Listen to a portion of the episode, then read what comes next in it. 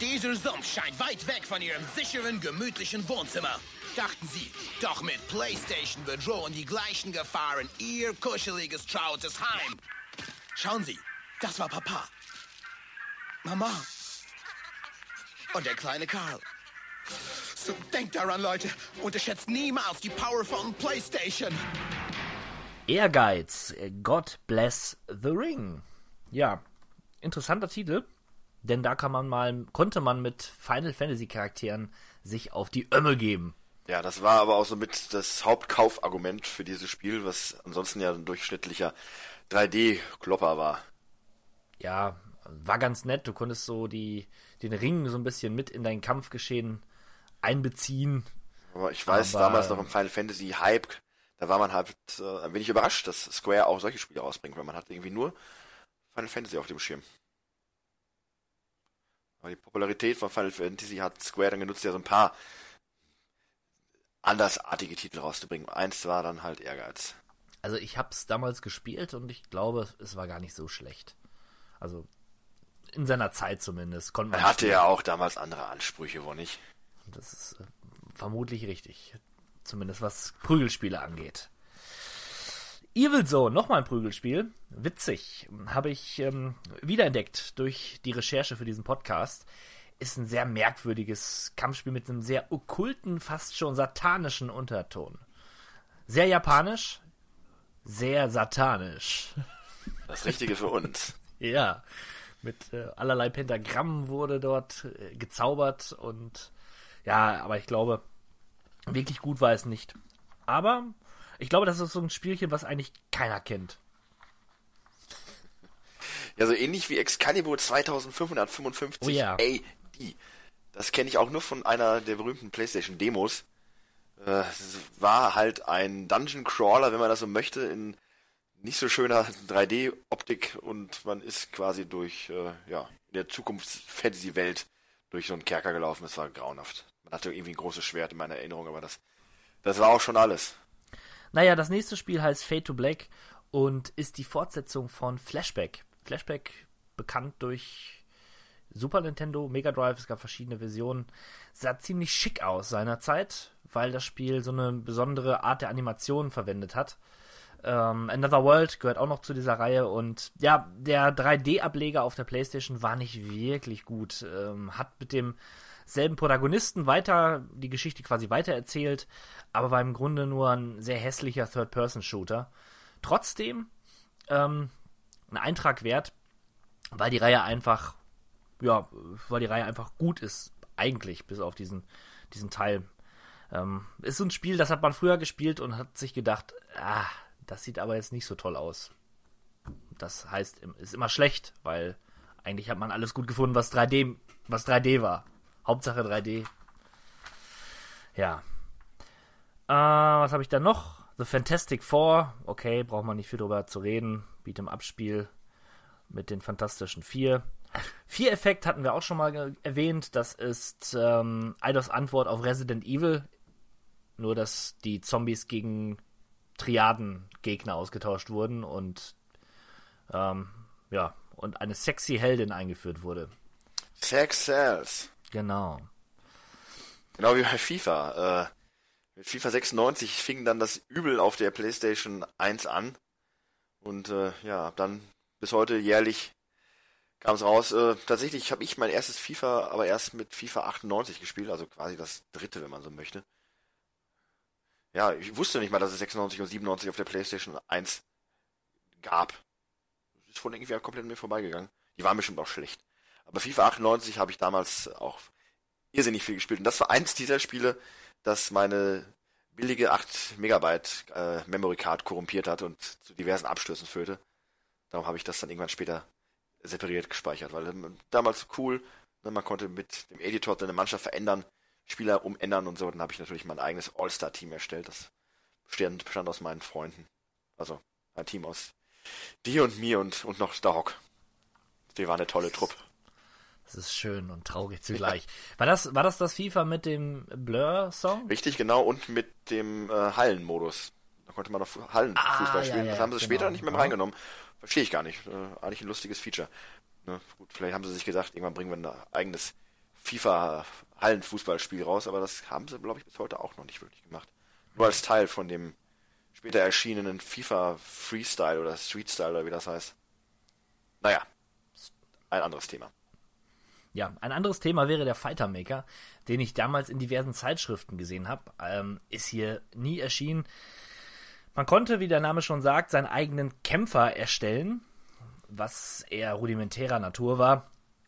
Ähm, und sie sahen irgendwie alle aus wie Tekken-Charaktere. Also ich erinnere mich an diesen Paul Phoenix, an diese Paul Phoenix Gedenkfrisur, die dann jeder Kämpfer hatte. Und äh, das Spiel als solches war dann furchtbar. Aber es ist cool, dass man so seinen, seinen Kämpfer machen konnte und ähm, sie dann gegeneinander antreten konnte. Wollte ich immer haben, aber leider habe ich nie bekommen. Vielleicht zum, zum Glück. Weil das sind so Spiele, die funktionieren in der Fantasie ganz grandios. Und wenn man sie dann hat, naja, dann wird man häufig enttäuscht. Fighting Force 1 und 2, sehr gute äh, Prügelreihe in bester Streets of Rage Manier.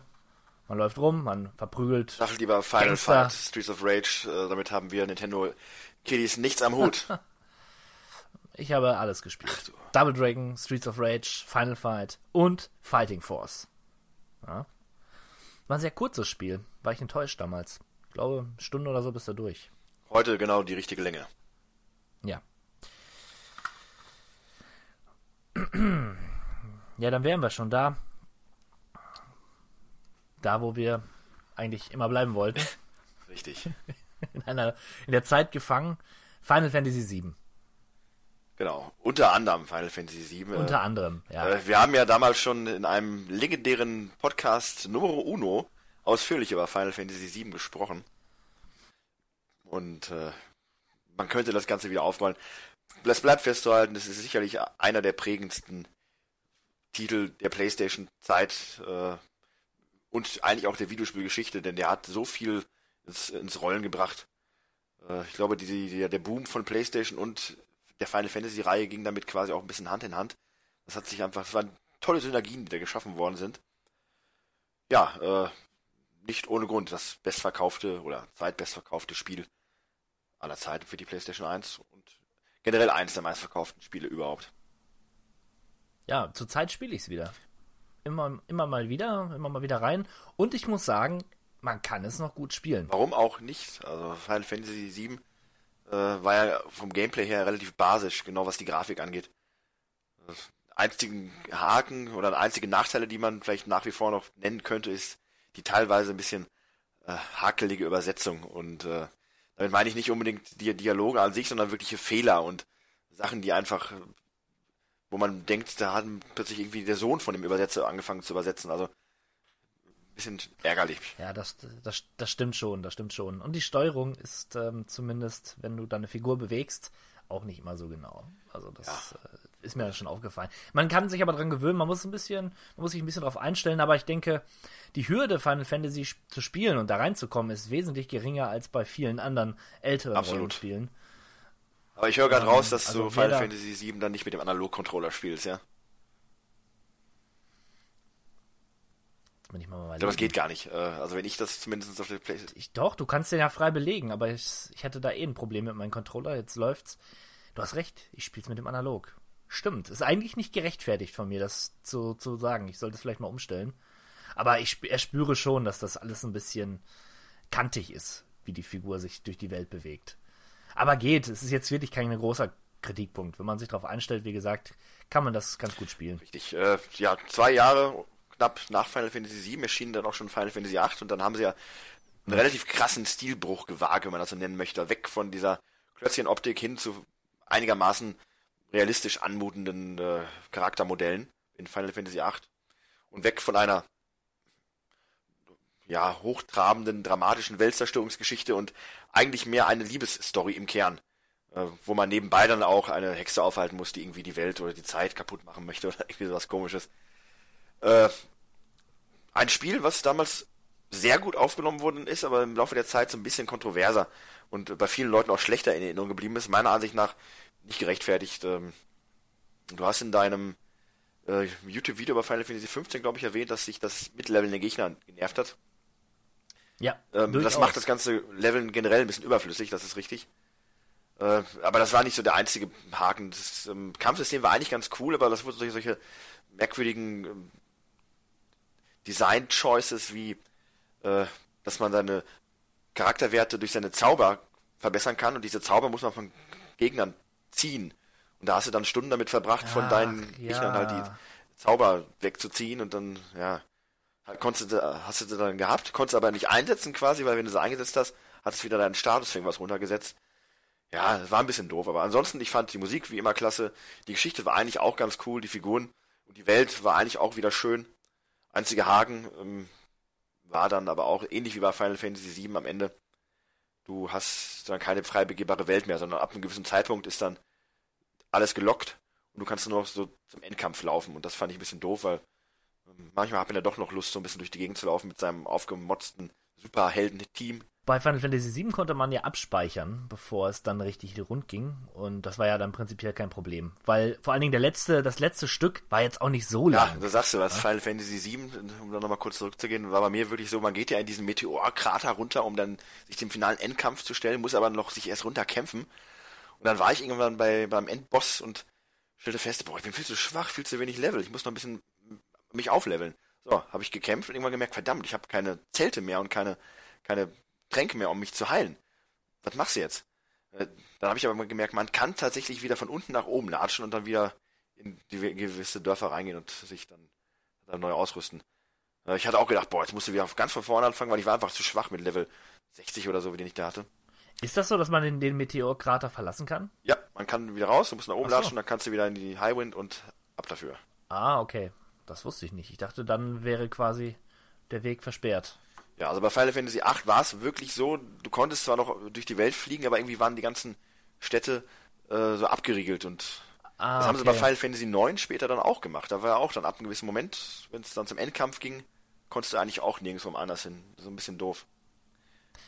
Ja, wenn man zumindest nach dem Endkampf dann noch die Welt erkunden kann, das ist ja kein Problem, ne? Jetzt wie beim 15er zum Beispiel. Dann das, das läuft da ja wohl so ähnlich.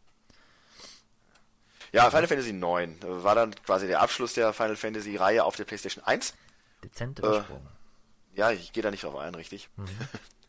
ja, also der Abschluss der Reihe und ähm, das war auch für Square so eine Art Jubiläum und sie haben sich dann auch dazu entschieden, so ein bisschen back to the roots zu gehen, was gerade so auch die Charaktergestaltung angeht und das Kampfsystem und generell so ein paar äh, ja, spielentscheidende Maßnahmen kamen bei den Fans auch nicht irgendwie so gut an. Warum auch immer. Ich fand es damals aber cool, genau wie heute. Hat eine echt schöne Grafik, so eine Mischung aus Final Fantasy VII und dem, was sie sich, glaube ich, auch bei Final Fantasy V und 6 vorgestellt haben, aber aufgrund der technischen Limitiertheit vom Super Nintendo nicht darstellen konnten. Also echt ein schönes, atmosphärisches Fantasie, Fantasy-Rollenspiel. Also da ist recht wenig mit äh, dem modernen Technik-Setting, was ja in den anderen Teilen dann doch recht ja, offen zur Schau gestellt worden ist. Ein runder Abschluss. Und dann hat sich Square entschieden, jetzt wo alle Final Fantasy so geil finden, bringen wir doch nochmal die anderen Teile auf der Playstation raus. Und da gab es dann auch noch ein paar Spiele. Final Fantasy 6 bekam eine einzelne CD, das kam komplett raus. Ähm, mit einem FMV-Vorspann äh, noch dabei spendiert. Ja, sah jetzt halt, ging so Damals aus. war das schon toll. War schon toll, aber im Prinzip war halt nur dieses, dieses Intro. Und ich glaube, bei Final Fantasy 6 war auch noch eine Demo dabei von. Ah, ich weiß gar nicht wovon. Naja, dann gab es noch Final Fantasy äh, Anthology, das waren die Teile 4 und 5. Auch jeweils mit so einem Render-Intro. Äh, und Origins waren dann, wenn ich mich nicht täusche, die ersten drei oder die ersten beiden. Das weiß ich gar nicht, aber das hatte ich auch nicht. Aber Origins, äh, Anthology und 6 so habe ich quasi die Spiele auch dann richtig kennengelernt. Ja, ich hatte sie ja.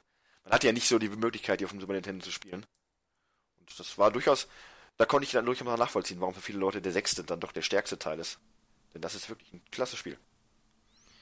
Ja, ich, da hängt es bei mir so ein bisschen. Ich hatte den angefangen, aber irgendwie bin ich noch nicht so ganz warm geworden.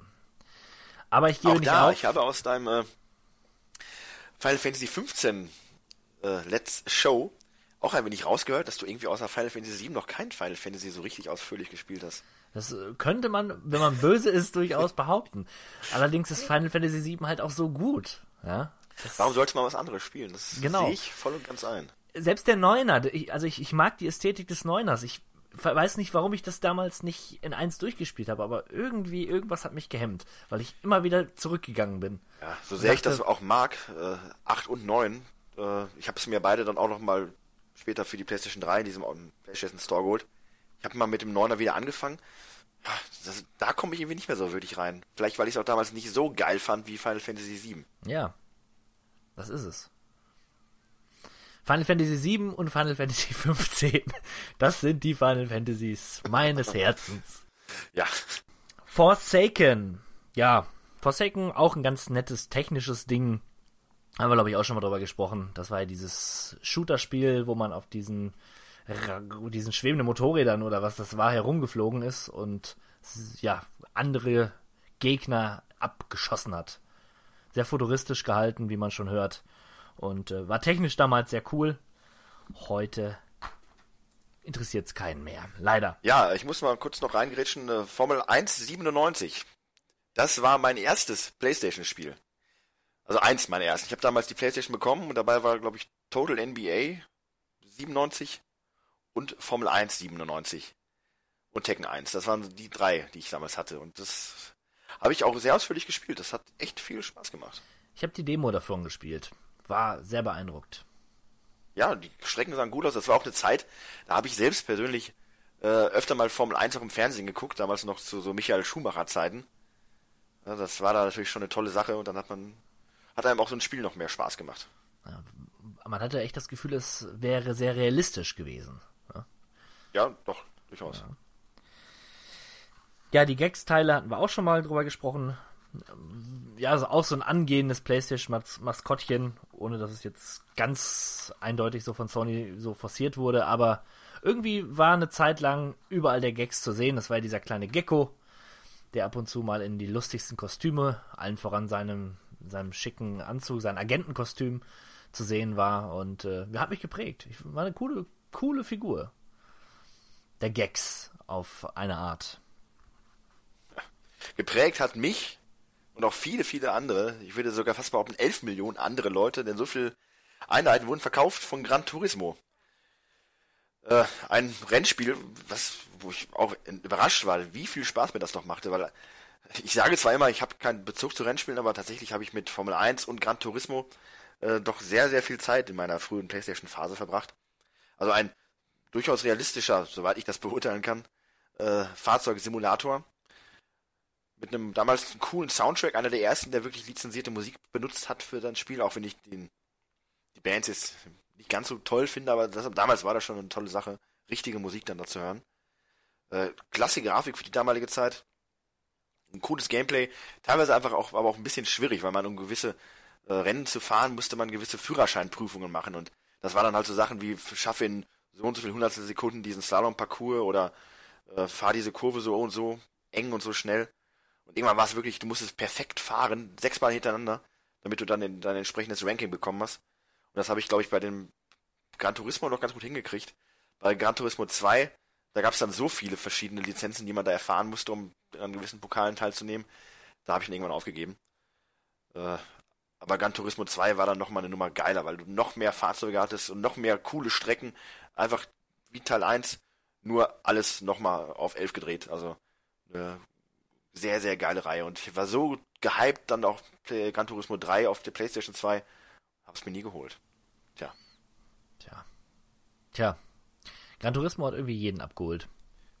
Komisch, ne? Aber das hat wirklich auch irgendwo jeder gehabt. Deswegen ja nicht von ungefähr diese 11 Millionen verkaufte Exemplare plus X an äh, Sicherheitskopien. Ja. Ähm. Ja, mich kurzzeitig hat mich G-Police auch abgeholt. Es war dieses Helikopterspiel, wo man durch eine urbane Großstadt geflogen ist als Polizist.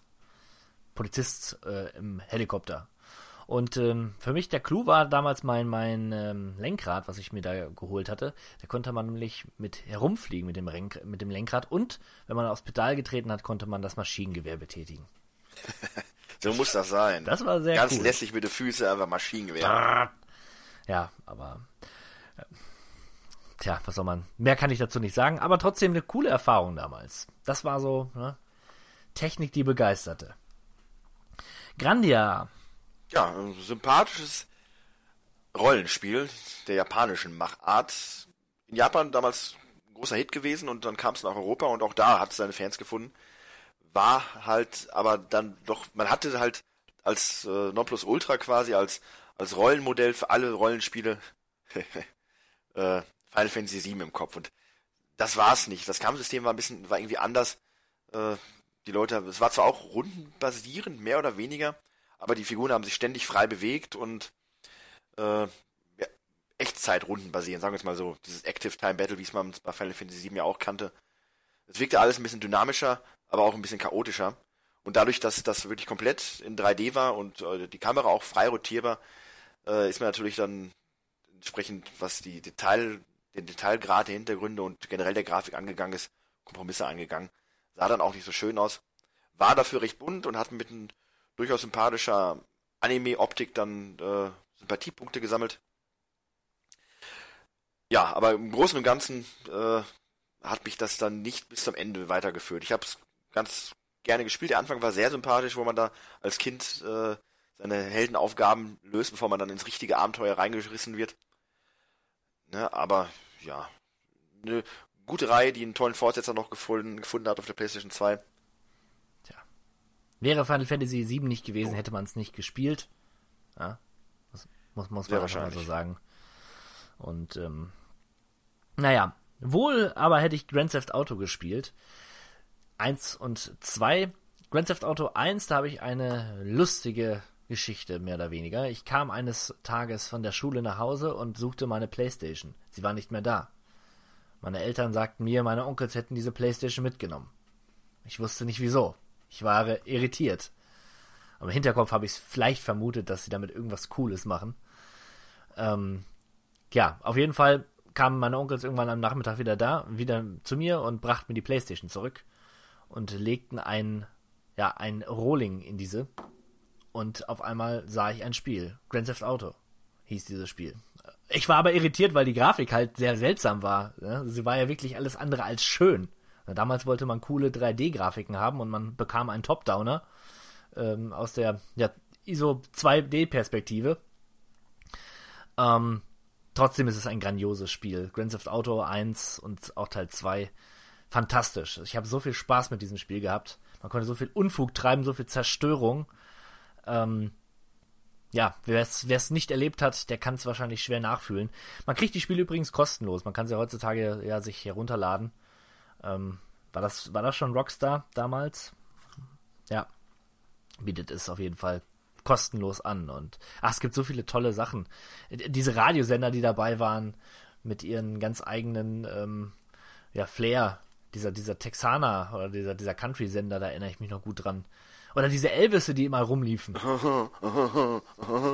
sie hab ich habe sie so gehasst. Ja, wenn man sie alle am Stück platt fahren konnte, gab es eine Belohnung. Das war eine tolle Sache. Ja, ganz schön brutal. Das stimmt, aber irgendwo auch ein bisschen. Also ich, ich habe Gran Turismo, äh, Gran Turismo, Grand Theft Auto damals nie richtig gespielt. Ich bin immer, ich bin immer nur Ich auch rumgefahren und habe irgendwas Ich gemacht. Es gab zwar auch diese Mission, die man da machen konnte, aber streng genommen habe ich da vielleicht ein, zwei Mal was gemacht und bin sonst immer nur durch die Gegend gefahren und habe irgendwie was platt gefahren und mich von der Polizei jagen lassen. Also den Zweier, den habe ich schon mal eine Chance gegeben. Da wollte ich so ein bisschen die Geschichte nachvollziehen, aber irgendwann artet das dann auch nur noch in Zerstörung aus. War aber schön. Auch der Londoner DLC, muss man ja schon fast sagen, oder Standalone Add-on, ähm, war auch nicht schlecht. War das Ganze dann nochmal in London. Ähm, ja. Aber ist halt Grand Theft Auto und da begann es. Da begann es. Grand Steam Saga. Ganz nettes Action-Rollenspiel. Ist bei uns relativ spät erschienen, ich glaube so um 2000 rum, aber eigentlich schon aus dem Jahre 1997. Ähm, schön große Figuren, gute 3D-Modelle und ja, mal etwas Hack-and-Slay-mäßigere Action. Hat mir damals sehr gut gefallen. Kleiner Tipp von meiner Seite aus. Oh, The Grinch. Ja, es ist tatsächlich in der Liste mit aufgenommen. Ein, ein Spiel, ja, sag es mal so, es steht der, dem Spirit der Figur durchaus gerecht, denn dieses Spiel ist so unweihnachtlich, wie der Grinch es nur selbst sein könnte in seinem Hass auf alles Weihnachtliche. Ich, Findest ich, du? Hast du denn nicht Doch, mal Let's Play ich, habe ich. Und verfolgt? es hat mich ausgetrocknet von innen. Meine Weihnachtsfreude mir beraubt, die ich nur durch eine Direktinfusion Spekulatius wieder ausgleichen konnte. Also äh, mir persönlich hakt dieses Spiel nicht. Ich fand den Film ganz grauenhaft. Ich weiß nicht mal, ob das jetzt wirklich an dem Film angelehnt ist, aber ich glaube schon eher als am Buch. Zumindest ist es auf, der Welle des Nichterfolges des, des, des Filmes geschwommen mit Jim Carrey. Der Film ist schrecklich. Und ja, ähm, bei deinem Let's Play hat mich besonders genervt, dass man wirklich keine zwei Schritte gehen konnte am Anfang, ohne dass dieser blöde Sprecher kam und einem wieder irgendwas erklärte, was man als nächstes machen muss oder was passiert. Das nervt einen auch. Aber es ist doch eine nette Stimme gewesen, gutes Tutorial. Was mich genervt hat, ist, dass es keine Taste fürs Laufen gab. Sondern da muss das irgendwie, wie war das immer, nach hinten, nach vorne oder zweimal drücken und dann läuft ja eine Figur. Sehr, sehr seltsam. Das ist das Einzige. Ansonsten ist es ein ganz gutes, meiner Meinung nach, äh, Jump'n'Run Action-Adventure-Spiel, wo man äh, allerlei Schabernack treiben kann mit dem Grinch. Außerdem kann man Maxen spielen, sein Hund. Tja, wer wollte das nicht schon immer? Und unzugängliche Passagen passieren. Und Kinder mit, faule, mit faulen Eiern bewerfen. Ja. Ich mag's. Gradient Crusade. Rollenspiel für Babys, hieß es damals. Das war dieses Spiel mit dem Ritterchen und, muss man schon wirklich sagen, weil diese Optik dermaßen knuddelig und japanisch war. Und seinem, ist das ein kleiner Drache gewesen? Babydrache, der an seiner Seite kämpft. Es war sehr leicht, sollte für Kinder ja für Kinder äh, so Kinder als Zielgruppe ansprechen und ich habe es unlängst vor einigen Monaten gespielt und bin beim ersten Dungeon grandios gescheitert. Ich kam da nicht weiter. Ich war so wütend. Ich, ich dachte, das kann doch nicht sein. Dieses Spiel Weißt du, wie das Spiel so leicht. heißt in Japan? Also der Originaltitel? Äh, Ja. Knight and Baby, also Ritter und Baby. Großartig. Ach, guck mal an. Ja, also es ist kein richtiges Baby, also es ist schon ein Baby, aber es ist ein Drache. Ja, ein kleiner niedlicher Drache. Und ansonsten sehr simpel gehalten. Hat auch so, einen- so einen 3D-Look. Ach, ist sympathisch. Aber äh, irgendwie kam ich da nicht so ganz mit zurecht. Hm. Harvest Moon Back to the Nature. Ja, Harvest Moon halt. Ich hab, muss ganz ehrlich gestehen, ich habe bis auf den Super Nintendo-Titel nie ein Harvest Moon gespielt.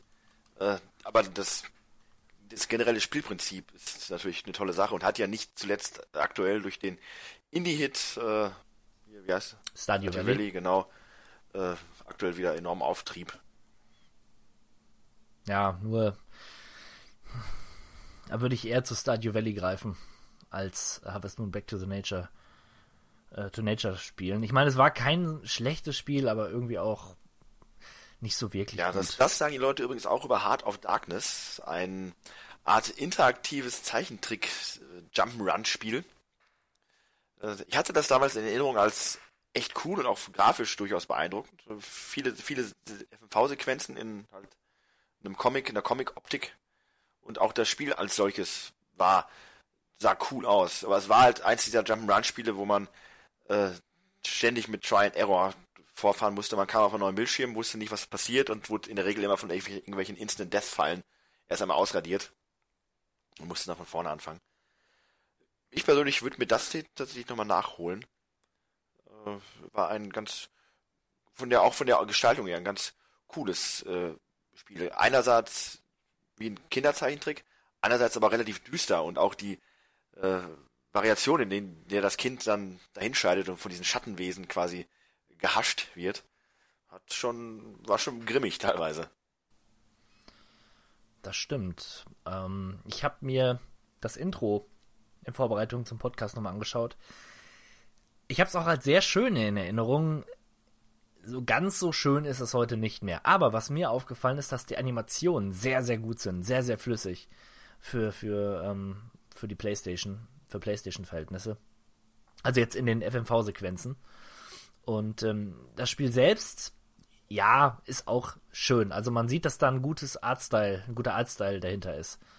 Ähm, heute wird sicherlich ein bisschen glatter aussehen und das wird vielleicht alles ein bisschen schicker sein, aber stimmt schon, für die damalige Zeit enorm gut. Was mir einfällt, es war auch ein großes Spiel, ne? Es war ähm, wahrscheinlich aufgrund der Videosequenzen auch auf zwei CDs äh, erhältlich, was einen erstmal irritiert hat, weil man denkt sich, ja, das ist ja erstmal ein normaler Plattformer, warum so groß? Aber war wohl reichlich Datenmenge dahinter. Und man hätte meinen können, es wäre von Disney produziert, war es aber auch nicht. Sondern von Infogram Games oder so, glaube ich. Oder Interplay war es, genau. Interplay.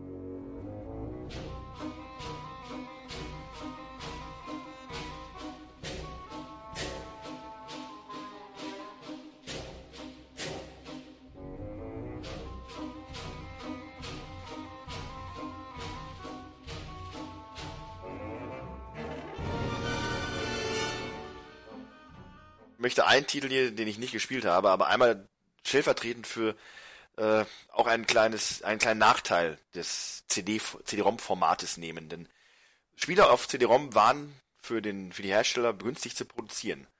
Ja, bei einer Cartridge musste man immer schauen, ähm, dass man auch Gewinn rausholt. Man musste in der Regel schon ein gutes Produkt abliefern, zumindest von der Intention her. Das war dann auf der Playstation nicht mehr ganz so notwendig. Äh, ähnlich wie damals auch auf PC, gab es viele, viele Schrotttitel, die jetzt eigentlich nicht verdient hätten, in Serie zu gehen, aber weil die Idee, auf der sie basierten, aus irgendwelchen Gründen im Fernsehen erfolgreich war, gab es dann Spiele, wie zum Beispiel Hugo. Äh, viele kennen das vielleicht nicht mehr, aber das war damals eine, so eine Fernsehsendung. Da konnte man dann mit der Tastatur seines Telefones eine Figur steuern und hat quasi von zu Hause aus dieses Spiel dann gespielt. Man musste diesen Hugo, diesen Troll, dadurch Geschicklichkeitsparcours hindurchlenken.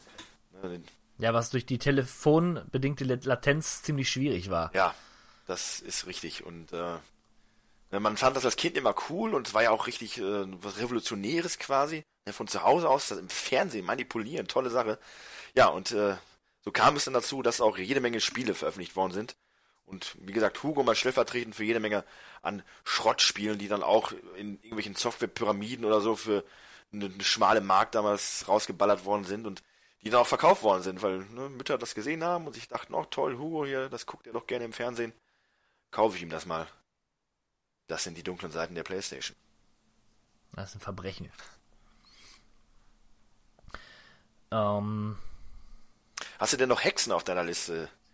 Den ja, habe hab ich, aber ich war gerade, ich war gerade noch bei Hugo beziehungsweise bei Fernsehspieladaptionen. Es gab ein gute Zeiten, schlechte Zeiten Spiel. Ich glaube sogar nicht nur eins. Mein Gott. Ah, furchtbar. Naja, gut. Was sagtest du, Hexen? Ja, Hexen ähm, kennt man vom PC, ist ein guter Shooter im, Medieval Hexen-Setting. So, ähm. Richtig, von It Software auch published. Ja. Ähm, dann natürlich auch dadurch in der Erfolgswelle von Doom ein wenig mitgeschwommen. Ich fand es damals cool, weil ich kannte ja damals auch nur Doom. Und Hexen sah halt schon auch ein bisschen cooler aus. Und war halt auch was war auch sehr, war düster. Auch sehr düster. Aber sehr, sehr düster. Da kam ich nicht so richtig rein wie in, wie in Doom, weil irgendwann auch es wurde ein bisschen mehr ge geschlagen und gehämmert als geballert. Äh, weil du irgendwann auch nicht mehr genug Zauber hattest oder sowas, um irgendwas schießen zu können oder Pfeil und Bogen. Also hast du dich dann auf deine Keule verlassen. Und das war damals alles noch nicht ganz so richtig ausgegoren. Die N64-Version, das war die beste, wenn man so möchte. Hexen 64. Richtig. Die kann man durchaus spielen, aber PlayStation und PC für, für Fans. Ja. Wenig Spiele für Fans dabei gewesen. Hexen gehört ja, dazu. Eindeutig. Äh, Jade Cocoon. Auch ein Spiel für Fans. Äh, hat sehr gute Kritiken bekommen. Ist ein Rollenspiel damals gewesen mit so ein bisschen Pokémon-Flair. Da konnte man seine Monster fangen und züchten und so weiter. Habe ich leider nie lang gespielt, aber habe ich in sehr guter Erinnerung, weil es auch sehr, sehr, sehr, sehr, sehr schön aussah. Mit auch große Figuren, alles in 3D. Das hat, das hat mich eh beeindruckt, wenn Figuren sehr groß waren, verhältnismäßig proportional. Und wenn sie dann noch schön 3D modelliert waren, ohne Texturen, sah, das in, meiner, in meinen Augen mal sehr gut aus. Äh, hattest du das gespielt, Jade Cocoon? Ich äh, kannte das oder kenne das nur. Von dir vermutlich. Äh, aber selber habe ich es nicht gespielt. Schade. Schade, schade. Ja, Jersey Devil hast du auch nicht gespielt, das weiß ich. Äh, ich hab's immer wieder versucht zu spielen. Das ist das Spiel, wo ich nicht durch das erste Level komme. Das ist ein Jump-and-Run-Spiel mit wahrscheinlich einer Comicfigur namens Jersey Devil. Also ich, ich, ich traue mich, ich mich auch nicht, äh, YouTube-Videos dazu zu schauen, weil meine eigene Unfähigkeit mit da vor Augen geführt werden würde. Das weiß ich ganz genau. Das ist bestimmt ganz einfach. Aber ich kam einfach nicht weiter. Ich gehe übrigens mal nicht darauf ein, deine Videospiele-Skills hier zu bewerten. Hey, hey, hey. Man muss nicht gut spielen können, um über, über Spiele zu reden, ja? Ja. Ja, Just the Devil, auf jeden Fall werde ich mir das Spiel nochmal holen und dann spielen wir es beim nächsten Twitch-Abend. Vor allen Dingen du. ja, gerne, gerne. Ich zeige dir mal, wo der, der Bartel den Most holt oder der Frosch die. Okay. Alles klar. Killer Loop. Die deutsche Antwort auf Wipeout und gar nicht mal schlecht. Killer Loop, ja, wie gesagt, Wipeout, man hat so, sind das, Raumschiffe, Gleiter, Rennen fahren, ziemlich schnell, technoide Musik und Killer Loop hat sich immer angefühlt wie ein unfertiges Spiel. Irgendwie die ganzen Menüs sahen, sahen irgendwie ähm, abgespeckt aus. Es hat sich nicht wirklich rund angefühlt, aber war im Kern, wenn man dann mal gefahren oder geflogen ist, äh, ein gutes Spiel. Hat Spaß gemacht. Also da wäre sicherlich noch mehr drin gewesen, aber ja, das war ein einziger Eintrag ähm, mit dem Namen Killer Loop und danach kam nichts mehr. Leider. Doch, jetzt ist letztens ist wieder was erschienen, was in die ähnliche Richtung äh, schlägt. Diese, diese Art von Rennspielen gibt es ja eigentlich gar nicht mehr. Ich komme jetzt aber gerade nicht auf den Namen, das soll wieder gut sein. Aber naja. KKND Crossfire. Strategie. Da würde die PlayStation Maus wieder zum Einsatz kommen, wenn ich eine hätte. Aber ich mochte es auch nicht so. Knockout Kings ich als fast Box-Fan, ja, also ich bin, also ich bin nicht großartig an Sport interessiert, aber wenn, dann äh, würde ich mir Boxen anschauen. Ähm, hat mir sehr viel Spaß gemacht. Man konnte beliebte Boxer wie unter anderem Muhammad Ali in den Ring schicken oder seine eigenen Boxerkarriere, äh, seine eigene Boxerkarriere starten. Äh, hat, war cool, war war sehr simulationslastig, war also eine, sollte eine Boxsimulation sein. Ähm, naja, trotzdem konnte man das ganz gut spielen, ohne sich zu langweilen. Also ich hatte Spaß dran. Ich hatte, glaube ich, auch beide Teile gespielt. 2000 und 2001. Beide gut. Und äh, ja, wurde dann auch fortgeführt, zuletzt auf der PlayStation 3. Derzeit hört man aber nichts mehr von der Reihe. Legend of Mana. Nachfolger zu Secret of Mana. Auch das gab's. Aber auch an mir ein bisschen vorbeigegangen. Das nächste Spiel habe ich allerdings gespielt. Load bzw. Reload. Sehr gorig. Ja, und ja. Äh, sehr actiongeladen. Das ist ein Top-Downer, dem man einen wahnsinnigen Psychopathen spielt, der sich aus einem Gefängnis herausballert. Äh, in einem Fantasy-Science-Fiction-Setting quasi. Und ja, weniger Fantasy und mehr Science-Fiction. Und die, die tolle Eigenart der Gegnerhorden war, dass sie in der Regel zu blutigen äh, Fleischklumpen zerplatzt sind. Das hat damals schon ausgereicht, um für ekstatische Begeisterungssprünge hier in diversen Kinderzimmern zu sorgen. Teil 2 hätte ich damals auch sehr gerne gespielt, aber irgendwie kam man da nicht so gut dran. Entweder kam der hier nicht raus oder äh, ja, das hat sich einfach nie ergeben. Aber ich fand das immer ganz cool, nur schwer, weil ich halt auch so ein, so, ich bin sehr schießwütig und in dem Spiel hat man nicht unendlich Munition. Das führt dann irgendwann dazu, dass man nur noch mit so einer kleinen, äh, ja, man hat nicht mehr die volle Munition, sondern man schießt bloß noch so ein Viertel der bisherigen Distanz weit und kann nur noch in, aus der Ladung, ja, aus der Nahdistanz quasi die Feinde umbringen und das äh, hat es dann quasi sehr, sehr schwer gemacht und dann war für mich meistens auch schon schnell Schluss. Ja. LSD Dream Simulator ja, Fans unserer, unseres Podcasts und des, unseres Twitch-Abenteuers kennen den LSD Dream Simulator sicherlich.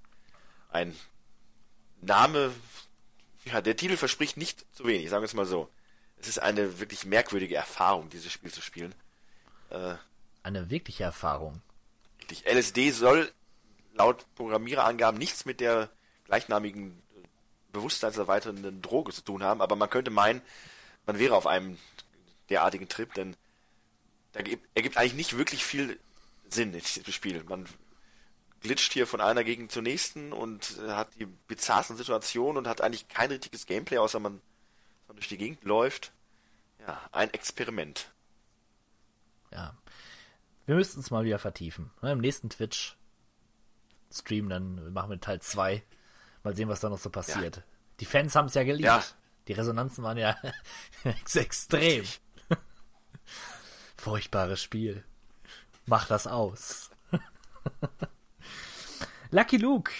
Ganz netter Plattformer. Warum eigentlich, wieso eigentlich Lucky Luke? War, war irgendwas mit Lucky Luke in der Zeit? Lucky Luke ist doch schon lange, lange, lange nicht mehr in. Ja, ganz klar. Ich wundere mich auch. Es gab einen Terence Hill Film irgendwann. Es gab auch einen mit, Vielleicht zu einen der mit Till Zeit. Schweiger.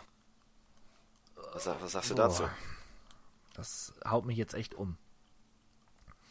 Ja, war, war nett. Aber auch nichts Berauschendes.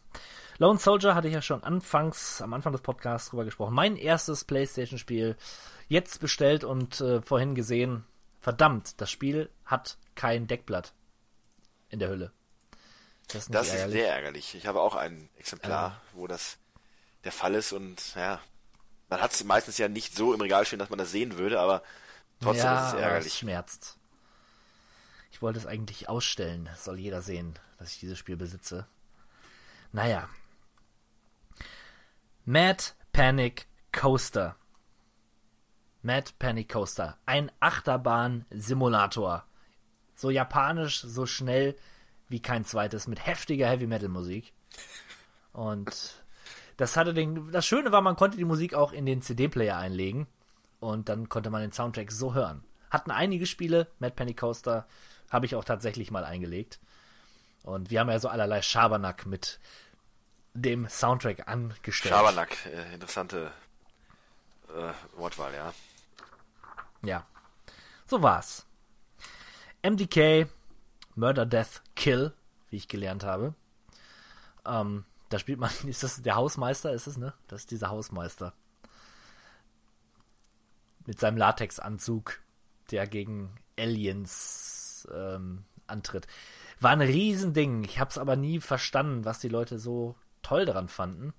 Und trotzdem fasziniert es mich. Sieht irgendwie ein bisschen, bisschen ähm, pervers aus. Mir fällt nicht kein anderes Adjektiv dafür ein. Dieser Typ in seinem, wie gesagt, Latex-Leder-Outfit. Unangenehm. Aber trotzdem spannend. Hm, MDK. Ja, hat sehr gute Kritiken bekommen. Medal of Honor von Electronic Arts. Die Shooter-Reihe nahm seinen Anfang. Ich hätte nie gedacht, dass ich mal einen Shooter auf einer Konsole spielen werde. Zumindest nicht zu der Zeit. Medal of Honor belehrte mich eines Besseren. Es hat funktioniert, es konnte, es ging, es ging tatsächlich. Ähm, ich meine, Doom und so war klar, das, wie es funktionierte. Man konnte, hatte eine Sicht, Sichtlinie quasi, eine, man, ne? man konnte nur nach vorne in den Raum schauen, nicht nach oben, nicht nach unten. Und Medal of Honor hat das Ganze mal ad acta gelegt und man konnte sich frei bewegen im Raum. Nicht schlecht. Und vor allen Dingen prekäre Thematik. Ja?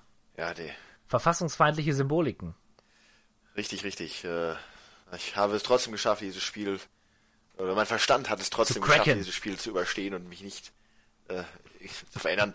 Oder ich weiß nichts davon, dass er mich verändert hat, wer weiß. Aber Medal of Honor hat natürlich auch coole Kampagne, interessanter Story-Modus. Ne? Damals war das Thema Weltkrieg in Shootern noch nicht so äh, ja, gang und gäbe, wie es heute der Fall ist. Ja, das ist wahr. Und ich würde den ersten Teil heute nicht mehr spielen. Muss man klar sagen, das sind Spiele, die sich leider überleben, ne? Also immer wieder geupdatet werden. Ja, ganz klar. Aber Ja, immer wieder geupdatet äh, wurde übrigens auch Mega Man und äh, die Mega Man Reihen, äh, waren ja mehrere, wurden dann auch auf der Playstation fortgesetzt. Da hätten wir Mega Man 8 tatsächlich ist dann noch auf der Playstation erschienen und die X-Reihe von X3 bis X6.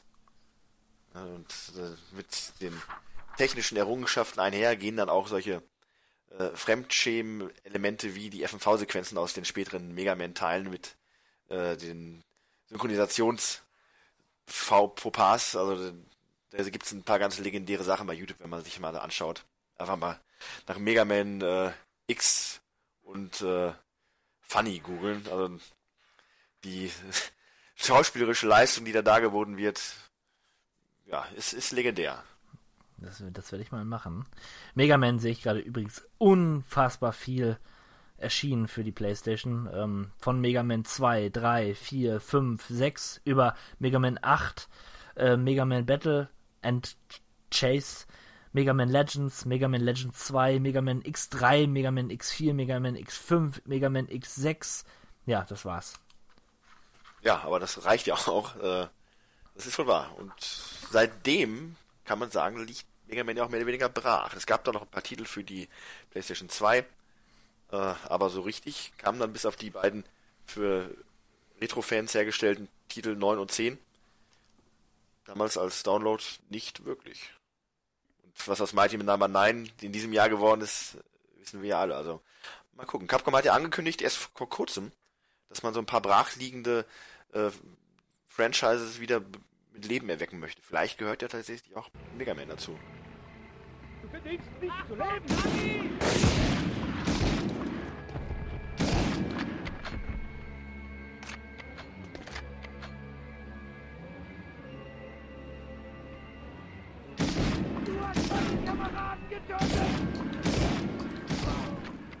Ja, jetzt das Spiel. Vielleicht, vielleicht ja, es gehört auf jeden Fall zu den wichtigsten Spielen für die PlayStation, aber ja, wenn man drüber nachdenkt, vielleicht sogar zu den wichtigsten Spielen aller Zeiten. Metal Gear Solid. Oh, oh ich hatte mich jetzt gerade auf Michael Schumacher Racing World Card 2002 eingestellt. ja, das, das wäre direkt danach gekommen. Fuß. Nein, du hast natürlich recht. Äh, ein Spiel, was jeden quasi vollkommen unvorbereitet getroffen hat und entsprechend auch umgehauen hat. Also, das war eine Art von Gameplay, das man ja noch gar nicht wirklich kannte. Diese äh, Stealth-Elemente kombiniert mit dieser ausufernden Story und den ganzen äh, Erzählpassagen zwischendrin. Wirklich ein fantastisches Spiel seinerzeit. Ja. Cineastik pur. Ich habe damals gesagt, das ist ein Kinofilm zum Spielen. Äh, das würde ich so unterschreiben. Und man war wirklich die ganze Spieldauer über gut beschäftigt. Es war zu den richtigen Stellen spannend, es war zu den richtigen Stellen knifflig. Es war nie zu schwer. Man wurde eigentlich immer gut durch das Spiel durch, äh, den durchgetragen bis zum Ende. Ja, seitdem bin ich leider nie wieder mit Metal Gear Solid warm geworden. Ich würde es gern, ich würde es so gern. Aber. Ja, erstaunlich, nicht wahr? Mir geht es genauso. Ich habe eigentlich fast alle Haupttitel hier zu Hause stehen. Inklusive des ersten äh, Metal Gear Solid auf dem NES.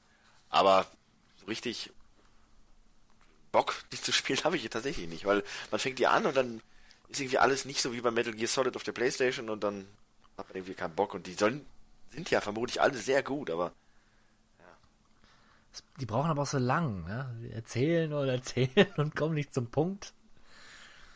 Ah, naja. Ähm, ja, nochmal so ein Spielchen, so ein Fall von, das habe ich in einem Magazin gesehen und wollte es unbedingt haben, Monster Rancher. In Japan eine ganz beliebte Anime-Reihe hat dort damals auch äh, Spiele bekommen.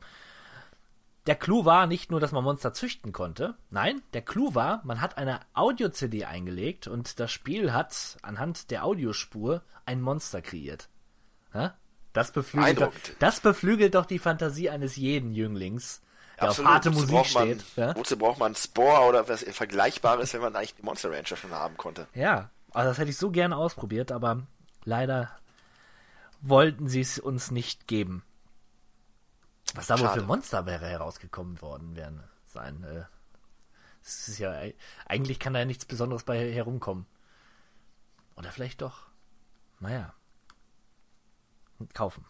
Monster Seed, ja, war auch ein Rollenspiel, auch mit Monstern, auch mit Züchten. Allerdings hatte das Kampfsystem mich verloren. Es war so ein, so ein ähm, na, nicht direkt Textfeld-Kampfsystem, aber es hatte eher so eine, so eine strategische Komponente. Ne? Man jetzt eher wie bei Banner Saga zuletzt.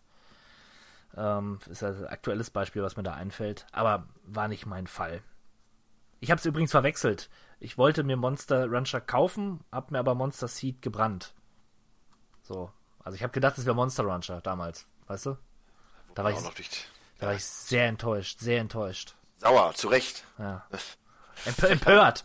Wie kann dieses gebrannte Spiel nicht meinen Erwartungen erf erfüllen? Motorracer.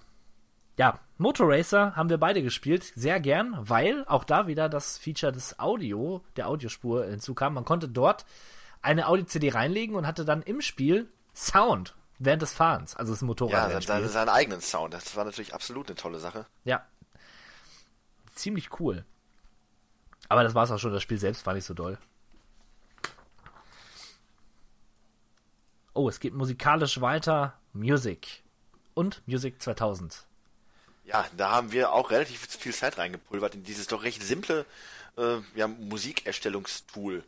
Man hatte da so seine verschiedenen Bausteine an Tönen, die man dann zusammensetzen konnte zu Rhythmen und die mit einer Melodie überlegen und dann hatte man seinen eigenen Song. Und zwei, drei Musikelemente aus diesem Musikmaker waren wirklich ganz cool und man konnte da so ein, zwei Songs machen, die schon durchaus Potenzial hatten. Nur aufgrund der Limitierungen des Speicherplatzes waren die Lieder auch dann irgendwie nur meistens anderthalb Minuten lang oder so. Je nachdem, wie viele Spuren man dann reingebracht hat in seinen Song. Also klopfen konnte man natürlich sieben, acht Minuten lang machen.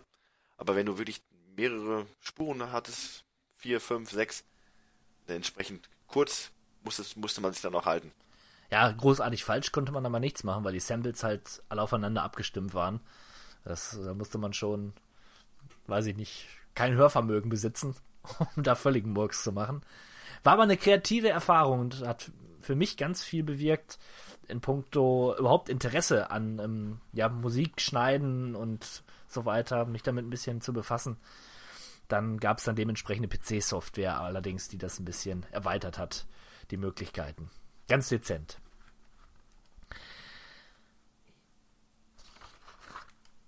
Jetzt habe ich hier gerade nix.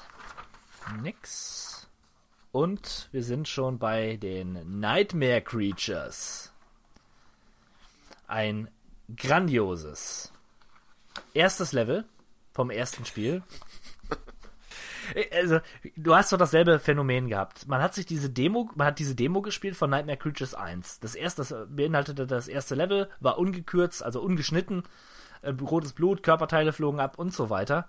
Ähm, hat riesig Laune gemacht, hatte eine gute Atmosphäre und dann war das Spiel da und es war so, naja, irgendwie, irgendwas ist anders. Es hat sich anders angefühlt im, im Hauptspiel. Ich weiß nicht, woran es gelegen hat, aber es konnte den Spirit der Demo nicht wieder zurückbringen. Dieses gruselige, morbide, irgendwie kein schlechtes Spiel, aber nicht cooler der große Soundtrack. Cooler, verdammt cooler Soundtrack. Auch mit dem Soundtrack von Nightmare Creatures haben wir so manchen Schabernack betrieben. Oh ja. Und dem äh, Antagonistensprecher. Allerdings. Auch sehr stimmungsvoll. Allerdings. War das nicht sogar Alistair Crowley oder so? Es sollte Alistair Crowley sein, ja. Aber, ja, auf jeden Fall ein begnadeter Sprecher. Nightmare Creatures 2 hat dann nochmal einen draufgelegt in puncto Brutalität und ähm, prekären Situationen. Da wurden allerlei Dämonen ausgetrieben, im wahrsten Sinne des Wortes. Und gerechterweise wurden wir in Europa davor auch erspart, solchen grauenhaften Metzel äh, uns anschauen und geben zu müssen. Unsere Köpfe werden explodiert. In der Tat. Abscheu. ja. Ach, gut. Machen wir es kurz. Ähm, aber man muss ihn erwähnen. Oddworld beziehungsweise Ape. Apes Odyssey und Apes Exodus. Ja, äh, ein Spiel, was dann vor allem der erste Teil bei vielen Leuten ja extremst da beliebt hat sich erfreut, hat ja auch jetzt kürzlich noch ein aufgehübschtes Remake erfahren. Äh, ich hatte mir das auch geholt, weil ich auch von dem Werbehype, den es ja wirklich gab, um dieses Spiel herum, äh, angefeuert worden bin. Da hieß es, dieses, die wollen ein, ein Spiel der Galaxis erschaffen, quasi mit mehreren Spielen, die sich in dieser Welt von Apes Exodus äh, aufhalten werden, wo nicht unbedingt auch immer Ape mitspielt, sondern verschiedene Protagonisten aus diesem, aus diesem Kosmos. Und da klang alles ganz toll und das klingt jetzt wirklich auch noch toll, jetzt will ich spielen. ja, aber das Spiel an sich, das sah auch cool aus. Es hatte eine tolle Anfangssequenz und hat immer noch eine coole Grafik, aber dann ist es halt so ein Gameplay, was mir nun überhaupt nicht zuliegt, so eine Art Jump'n'Puzzler. Ähm, man hüpft halt nicht mit Geschicklichkeit durch die Gegend, das natürlich auch, aber man muss erst gucken. So, wie kann ich jetzt die Hindernisse aus dem Weg räumen? Was muss ich machen? Wie komme ich zu dem Schalter? Wie schaffe ich die Wache da aus dem Weg oder was auch immer? Und ja, das, das ist halt nichts für mich. Ich mag's lieber direkt, ohne viel Nachdenken. Einfach drauf. Ja. Wie in Pandemonium 2. Wenn du das sagst. Nein. Aber es ist auf jeden Fall actionreicher als äh, die Ape-Spiele. War so ein 2,5D-Spiel, sehr bunt, ähm, sehr schnell und hat immerhin zwei Teile bekommen. Ja, das muss man erstmal schaffen. Also, ja. Ich möchte übrigens noch mal kurz, Entschuldigung, wenn ich dich hier ins Wort falle, aber noch mal kurz erwähnen, ich hatte auf meiner Liste auch noch Overblood stehen und wie immer, wie immer, habe ich es einfach angekreuzt, so kenne ich, dann wollte ich noch mal kurz gucken, was es denn eigentlich ist. Dann fiel mir wieder auf, wo ich das guckte, ich kenn's doch nicht. Das ist immer dieses Spiel, immer dieses Overblood, wo ich mir denke, auch das kennst du. Dann guckst du es dir an und dann stelle ich fest, nee, ich kenn's ja gar nicht. Das ist einfach dieser, dieser generische Titel, Overblood, wo man meint, man hat das bestimmt gespielt, aber nein, ich, ich hab's gespielt, ich hab's aber jetzt gerade bewusst übersprungen, weil meine Erinnerung da sehr lückenhaft ist. Ich weiß, dass es ein Adventure-Spiel ist. So eine Art Survival-Horror-Spiel. Auf so einer, ja, so das Ding aus einer anderen Welt Prämisse hat das. So eine Forschungsstation. Lustiger an der Sache ist ja einfach, das ist schon das dritte Mal, dass wir da irgendwie drüber sprechen und trotz allem kann ich mir das einfach nicht merken. Das Spiel verschwindet auch vermutlich gleich wieder, wenn wir hier fertig sind mit dem Podcast, sofort wieder aus meinem Gedächtnis. Wir haben sogar mal eine Frage dazu gestellt zu dem Spiel eine Gewinnspielfrage, meine mein ich. Gott, hätte ich nicht gewonnen. ja. Ja. Jetzt kann ich den anderen Titel nennen, bei dem es mir ähnlich geht. Das ist ODT. Escape or Die Trying. Tja. Ich weiß, ich wollte es haben, ich fand's cool, aber ich weiß nicht mehr genau. Ich weiß eigentlich gar nicht mehr, was es ist. Ich weiß, lese hier Action-Rollenspiel und weiß noch, dass ich kann mich an, an Werbung für dieses Spiel erinnern, aber ich hab's ich hab's sogar gespielt, aber ich weiß nicht nichts mehr. ist gruselig. Ja, woran ich mich tatsächlich noch relativ gerne zurückerinnere und das überrascht mich, äh, hat mich damals auch schon überrascht. Pac-Man World. Pac-Man war für mich immer so ein Relikt aus einer zum Glück vergangenen, dunklen Vergangenheit der Videospiele, wo es nicht viel gab, außer ein paar Farben und äh, ein paar äh, geometrischen äh, Konstrukten, die dann die Spielfiguren dargestellt haben. Naja, äh, Pac-Man World hingegen war aber ein wirklich schönes 3D Jump'n'Run-Spiel mit äh, ansprechender Grafik und flotten direkten Gameplay. Also eine wirklich gelungene Variante aus der Welt des Jump'n'Runs. Parappa Sarappa.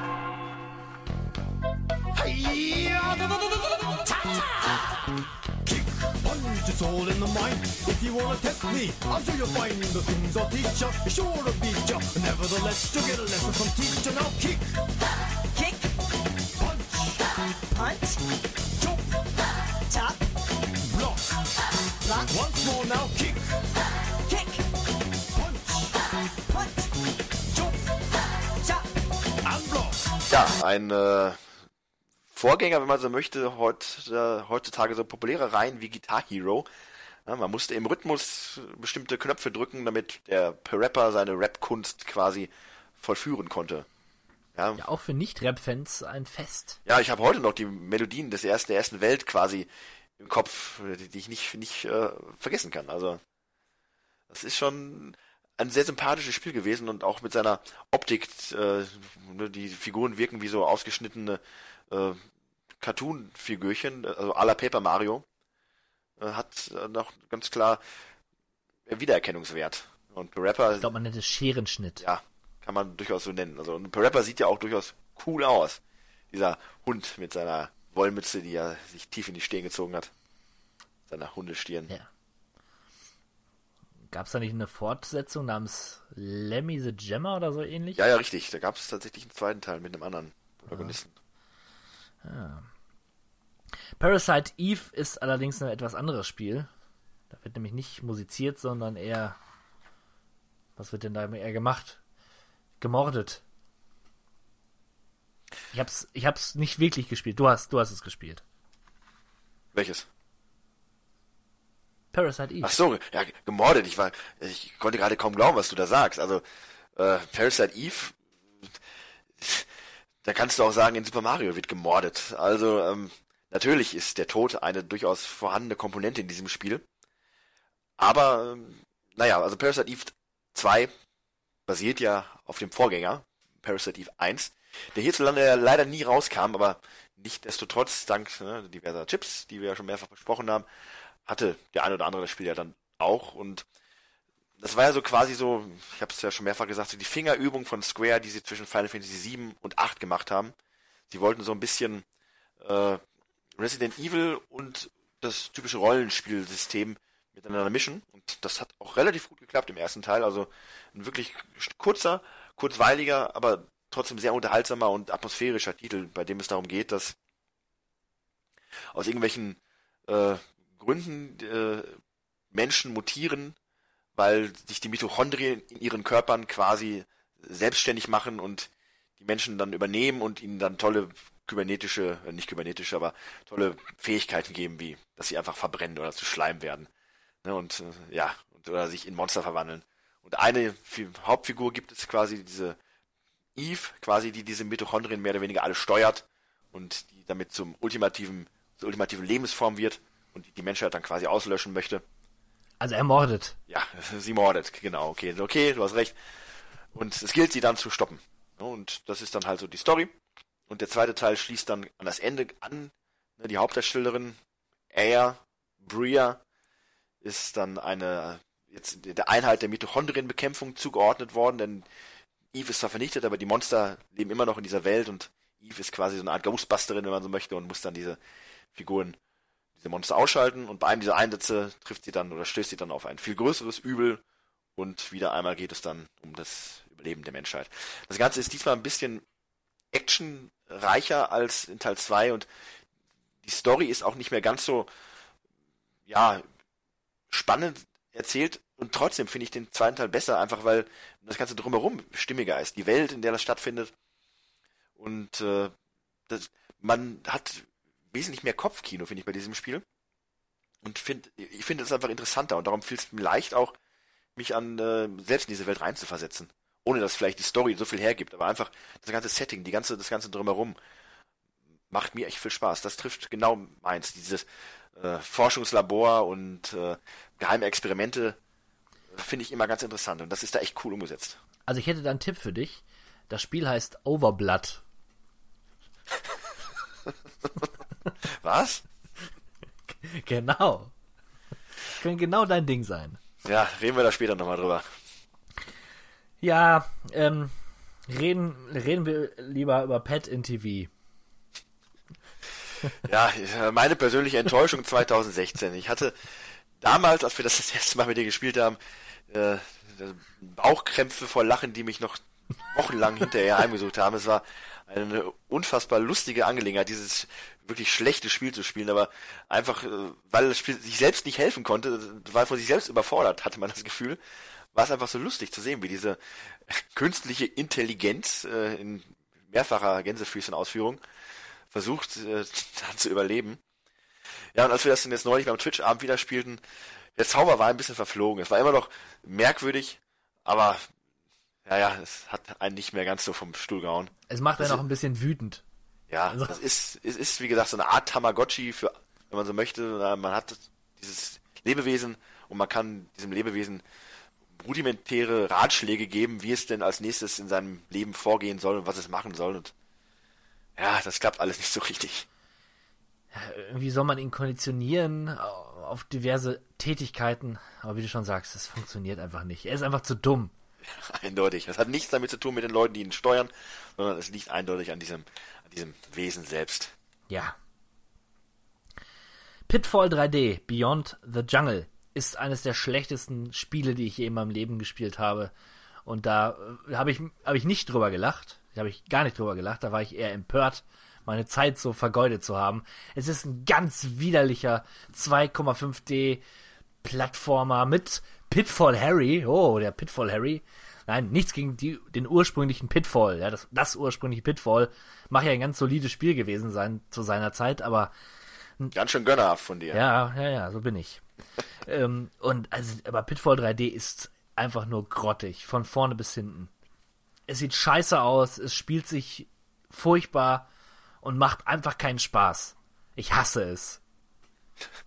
So, Kawabanga Play erklärt hiermit offiziell seine tiefste Verachtung für alle Beteiligten an diesem Spiel und dem Spiel selbst. Und alle Leute, die es mögen, bitte hört nicht mehr unseren Podcast. Irgendein Entwickler von damals und den läuft, rinnt eine Träne seiner Wange entlang. Poet ist allerdings cool. Poet, äh, ein Shooter mit einem Koch, der Ärschen auf Beinen mit Brat, mit einer Bratpfanne verdrischt. Ja, Alltagsprobleme. Wer kennt das nicht? Diese Ärsche auf Beinen, die durch die Gegend laufen und Leute belästigen.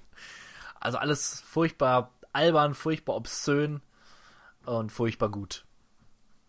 Nimmt sich nicht ernst, mag ich. Point Blank, ja, mal das Gegenstück zu Spielen wie Die Hard Triology, beziehungsweise dem, dem zweiten, ähm, ähm, der, der Flughafenszene. Es ist ein Rail-Shooter mehr oder weniger eigentlich ein Lightgun-Spiel, wo man äh, in lustigster Manier auf diverse Dinge schießt. Ähm, Point Blank ist eine, eine Reihe, die sich dann auch noch fortsetzt. Nicht nur auf der PlayStation 1, ich glaube auch auf, ich glaube sogar bis zur PlayStation 3 hat sich die Serie immer weiter getragen und macht Spaß, ist kurzweilig und ein bisschen lustig. Das ist dieses Spiel mit den, mit dieser Figur, mit dieser großen Nase, dieser runden Knubbelnase. Der Hock. Der Hock, genau. Der Hock ist Point Blank. ja, Lustig. Primal Rage. Oh, das habe ich gar nicht, habe ich gar nicht hier drauf. Das muss ich noch ergänzen. Primal Rage. Ja, das hatte ich, da kam ich, ich weiß gar nicht, wie ich daran kam, aber äh, vermute ich einfach, weil es cool ist. Und das sind Dinosaurier, die sich in allerbester Mortal Kombat Manier bis aufs Blut äh, zerfetzen und ähm, ja, man konnte dann so tolle Sachen machen, wie sein Gegner anpinkeln oder anfurzen, eine ganz fantastische Sache. Oder äh, um sich neues Energie zu holen, konnte man die Neandertaler, die im Hintergrund umherliefen, einsammeln und fressen. Da gab es ein bisschen Energie zurück. Ja, aber nichtsdestotrotz war es halt ein grundsolider ähm, 2D-Prügler mit äh, coolen Dinosaurier-Sprites. Natürlich alles ein bisschen trashig. Ich meine, das sind Dinosaurier, die sich mit Karate-Tricks äh, und Kicks bekämpfen, die sich aber bewegen wie Dinosaurier. Ist jetzt nicht so, dass das äh, ne, anthropomorphe Dinosauriergestalten sind, sondern das sind schon Dinosaurier. Aber es hatte eine coole Optik und sah eigentlich relativ cool aus. Und äh, ich hatte damals so diesen dieses Problem, aber dass ich das Spiel dabei nicht richtig lief. Teilweise konnte ich die Figuren nicht sehen, die, die Dinosaurier. Dann habe ich halt nur den Ton gehabt, aber habe die die Sprites nicht gesehen. Naja, und sehr ärgerlich war auch, dass man die, dass es kein Internet gab in dem Sinne damals, dass ich mir die Fatalities irgendwo hätte raussuchen können, denn da gab es auch Fatalities, die wirklich teilweise ganz cool waren. Aber ich habe sie nicht hingekriegt. So wie ich kaum irgendwelche Moves hinbekommen habe. Eigentlich war das Spiel auch nicht wirklich so gut, aber es hat einfach Spaß gemacht. Also ich habe auch Erinnerung, dass wir damals schon sagten, so gut ist es nicht. Ja, ja aber ich meine, ich finde den Namen Primal Rage, wenn ein Spiel Primal Rage hat, dann hat es schon mal gewonnen, weil es ist Rage. Ja, das ist vielleicht der coolste Titel überhaupt für ein Videospiel. Ja, aber äh, okay, lassen wir es mal einfach so ja, stehen. War, war gut, gut und schlecht. Hatte beides. Populus, Populus The Beginning, ein Bullfrog-Spiel, wo wir eine Gottheit spielen. War cool, hat mir sehr viel Spaß gemacht, da mein kleines Völkchen durch die, die Welt zu befehligen. Ähm, aber auch so ein Spiel, das spielt man zu der Zeit und dann nie wieder. Dann reicht's auch. Trotzdem, ich mag überhaupt God Games, sind ganz nett. Hm, ja, weniger nett war Porsche Challenge, wobei, naja, ich wette, es fanden viele Leute sehr nett. Ja, tatsächlich hatte Porsche Challenge schon irgendwo was. Und es war damals, man hatte ja immer so gedacht, wenn ein Spiel schon Porsche Challenge heißt, dann ist es ja so eine Art äh, ja, lizenziertes äh, Werbeprodukt oder so. Aber nö, nö, das war schon wirklich ein solider, guter Fahrsimulator. Ja. Erstaunlich viele Autorennspiele haben wir damals gespielt. Wir ja. haben eigentlich alles gespielt. Es war eigentlich egal. Es gab kein, kein festes Genre. Das hat sich erst nach und nach so ergeben, aber man hat irgendwie alles gespielt. Das, ist, das stimmt. Von, von kinderartigen Sachen wie Krog bis hin zu äh, hochanspruchsvollster, gerade schon äh, philosophischer Unterhaltung wie. Jetzt kommt's. Nice. Primal Rage. Primal Rage. Overblood. Die, die Philosophie des Fressens. Ja. Ja, ähm, Project Overkill. Mein Spiel. Mein Spiel. Okay, dann, dann Feuer frei. Naja, im Grunde ist es ein isometrischer Shooter, der aufgrund seiner Brutalität hier bei uns nie erschienen ist oder, oder auf dem Index gelandet ist. Das weiß ich jetzt nicht mehr so genau. Äh, der Index war's. Ja, ähm, ich will's, will es unbedingt wieder haben, weil ich das ganze Design sehr cool finde. Es ist sehr düster, ähm, sehr technisch alles und was sind das eigentlich für, für Leute, die da rumlaufen? Sind das irgendwelche Söldner? Hat das überhaupt eine Geschichte? Also man selber ist ja so eine Art Söldnertrupp. Ja, Ähm, meine ich ja. Aber die Typen, die man da bekämpft, das sind, glaube ich, Außerirdische. ne? Nein, nein, nein, ich meine, man spielt Söldner, das wollte ich sagen. Ne, die man, das sind, glaube ich, vier Leute, zwischen, die man auswählen kann. Ich habe immer diesen Koloss genommen, der mit seinen Fäusten den Gegnern den Durch den Kopf. durch den Kopf. Ja, wie man das halt so macht. mein Gott. Ähm, böse, es hatte so, ein- so ein böses ähm, Image irgendwie, so ein erwachsenes Image. Sowas, oder was Verbotenes, besser gesagt. Ich hatte davon mal ein Poster, erinnerst du dich? Da frage ich mich gerade, wo ich das her hatte. Das hing immer an meiner Tür eine ganze Zeit lang. Ja, Project Overkill. Oh, allein der Name, Project Overkill, ja. Muss Ja, man, das su man, super Name. Das ist nach Primal Rage vielleicht der zweitcoolste Titel Ja. für die Playstation. Auf jeden Fall. Ja, aber mehr kann ich da jetzt auch eigentlich nicht zu sagen, weil es ist auch im Kern echt ein sehr schweres Spiel und macht auch nur 10 Minuten Spaß, würde ich jetzt mal vorsichtig behaupten. Und alleine sowieso schwierig, man sollte es vielleicht sogar zu zweit spielen. Ja. Oh, jetzt komme ich hier zu meiner großen, ersten großen Computerliebe. Ich habe mich verliebt in die in das Mädchen von Ridge Racer 4. Diese japanische Dame, die da am Straßenrand steht. Ja, das Namco-Maskottchen. Äh, Ja. Tatsächlich tauchte die ja, glaube ich, in allen Ridge Ist das so? Racer-Spielen auf. Ja, ich, Ich habe meine nur den schon. wirklich gespielt. Ähm, die hatte so einen tollen Augenaufschlag, den ich mir heute mal angeschaut hatte und feststellen musste, oh, so toll ist der doch nicht. Das ist eigentlich ein bisschen gruselig.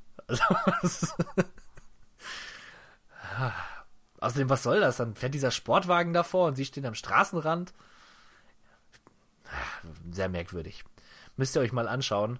Intro Ridge Racer 4, PlayStation 1. Sehr unterhaltsam. Rayman und Rayman 2. Ja, Ubisoft, kleines Maskottchen. Ähm, der erste Teil war schön in 2D gehalten, sah gut aus, hat auch Spaß gemacht und der zweite in völligem 3D. Da würde ich allerdings eher zur Dreamcast-Version greifen oder die PC-Version. Die habe ich mir nämlich letztens geholt. Die sieht einfach besser aus. Ansonsten sehr schöne Jump-and-Run-Spiele und wenn man Rayman mag, dann kann man sich alle beide Spiele geben. Ja, ich mag Ubisoft nicht und ich mag Franzose nicht. Deswegen ist das für mich ein absolutes Verstehe, No-Go. verstehe. Das ist, das respektiere ich, aber ist leider nicht zu ändern. Resident Evil. Resident Evil, das Resident. ist dann auch wieder einer der, der, der großen Titel. Wir hätten mal so eine kleine Liste machen sollen, was unsere persönlichen großen Titel sind. Wobei, eigentlich muss man da keine Liste für machen. Tatsächlich? Äh, es ist relativ Tatsächlich habe ich das getan. Ja, Na, guck mal. Also es ist eigentlich relativ klar, was so die großen Titel sind und äh, spiegelt sich schon auch mit den Verkaufszahlen wieder. Und naja, Resident Evil war, wie wir schon feststellten am Anfang des Podcasts, jetzt nicht gerade der riesige Verkaufsschlager, aber trotzdem einer der größten Hits von Capcom zur damaligen Zeit und hat dann natürlich auch ein ganzes neues Genre begründet, nämlich der des Survival-Horror-Spiels. Und dass ein Spiel einen mit so einer Hotmore, äh, Hotmore Horror-Atmosphäre so packt, das gab es damals ja auch noch nicht. Das war wirklich wie ein spielbarer Horror. ich hatte so eine Furcht vor diesem Spiel während des Spielens. Großartig. Sowas habe hab, ich vorher noch nie gesehen. Ich habe ja flammend von diesem Spiel berichtet, weil ich es damals bei meinen Onkels gespielt habe. Und ich hab, hatte es damals nicht und habe aus diesen flammenden Erzählungen die tollsten, äh, das tollste Kopfkino zusammengesetzt und war dann, als das Spiel ich dann endlich auch in meinem Besitz befand, äh, nicht enttäuscht.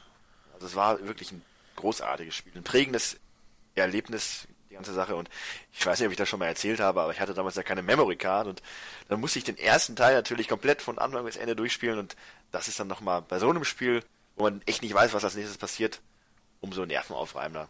Naja, Teil 2 hat dann das Ganze nochmal auf, ausgebaut. Äh, Teil 1 hat alle Schwächen ausgebügelt, länger, eine wirklich abweichende Kampagne mit den beiden Hauptprotagonisten, die man auf zwei verschiedene Methoden spielen konnte. Man bekam da wirklich sehr viel Spielzeit für sein Spiel. War auch auf zwei CDs dann ausgedehnt. Coole Sache.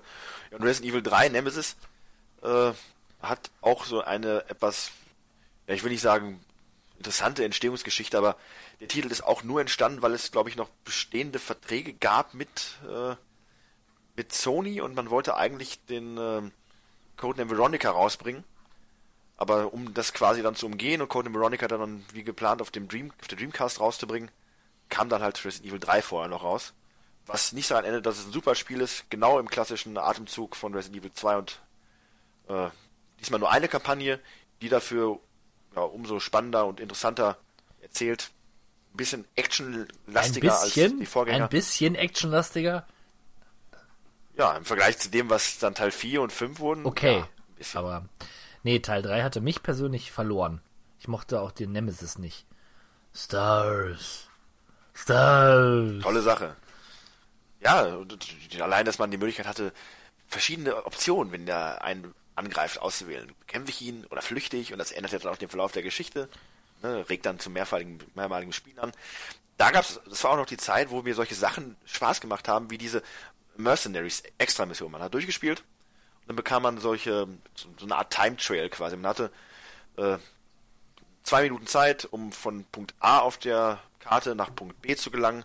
Musste dann die Zombies unterwegs auseinandernehmen oder den ausweichen. Auseinandernehmen. Es gab dann, ja, so sagt man das ja, oder? Ja, es gab dann immer Zeitbonus, wenn man die Zombies äh, kaputt gemacht hat. Äh, für gewisse Kombos gab es dann mehr Zeit. Und das hat echt Spaß gemacht. Und ich habe mit jedem einzelnen Schwierigkeitsgrad das Ganze dann beendet. Das Schwerste war dann, wo man dann nur diesen einen Mercenary hatte, der nur ein Messer hatte. Man musste sich dann da durchkämpfen. Und als Belohnung gab es dann äh, Geld und von diesem Geld konnte man sich dann Waffen kaufen, die man dann wiederum im Hauptspiel einsetzen konnte. Wie zum Beispiel den beliebten Raketenwerfer mit unendlich Munition und solche Sachen. Und das hat dann auch nochmal Spaß gemacht und dann nochmal den Gegnern zu zeigen, wer Diese der Boss verfluchten ist, Japaner mit ihrem Bewertungssystem Ah. ja, ja, was war immer. Ich habe immer gerne das S-Ranking mir geholt, weil da gab es die meisten. Bei Final Fantasy regt sich auf, da feierst du es ab. Ja, da, da lebe ich für. Ich lebe für das Ranking-System in Resident Evil 3 und in Dino Crisis 2. Das ist genau, das ist mein Ding. Das große S.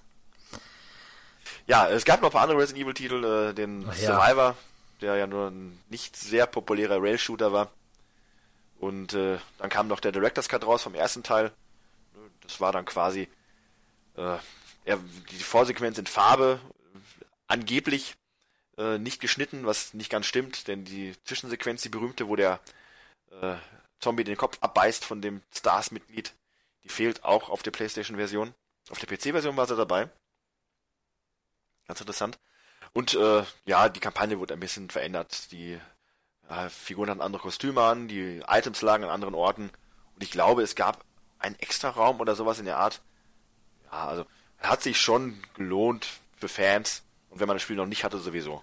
Ein Klassiker, ein wirklicher Klassiker. Rhythm, a sequel to Myst. Ja, das Spiel hatte ich. Ich ähm, bin stolz mit, mit einer erwachsenen Person. Ich glaube, es war meine Patentante oder so, ähm, ins hiesige Kaufhaus gefahren und spuckte vorher noch große, große Töne. Ja, ich mag auch mal so ruhigere Spiele, wo man ein bisschen nachdenken muss. Die meisten mögen ja nur so Actionspiele. Ja. Damals schon ja, kultiviert. Ja. Und dann hatte ich das Spiel und war entsetzt. Myst ist nicht mein Fall.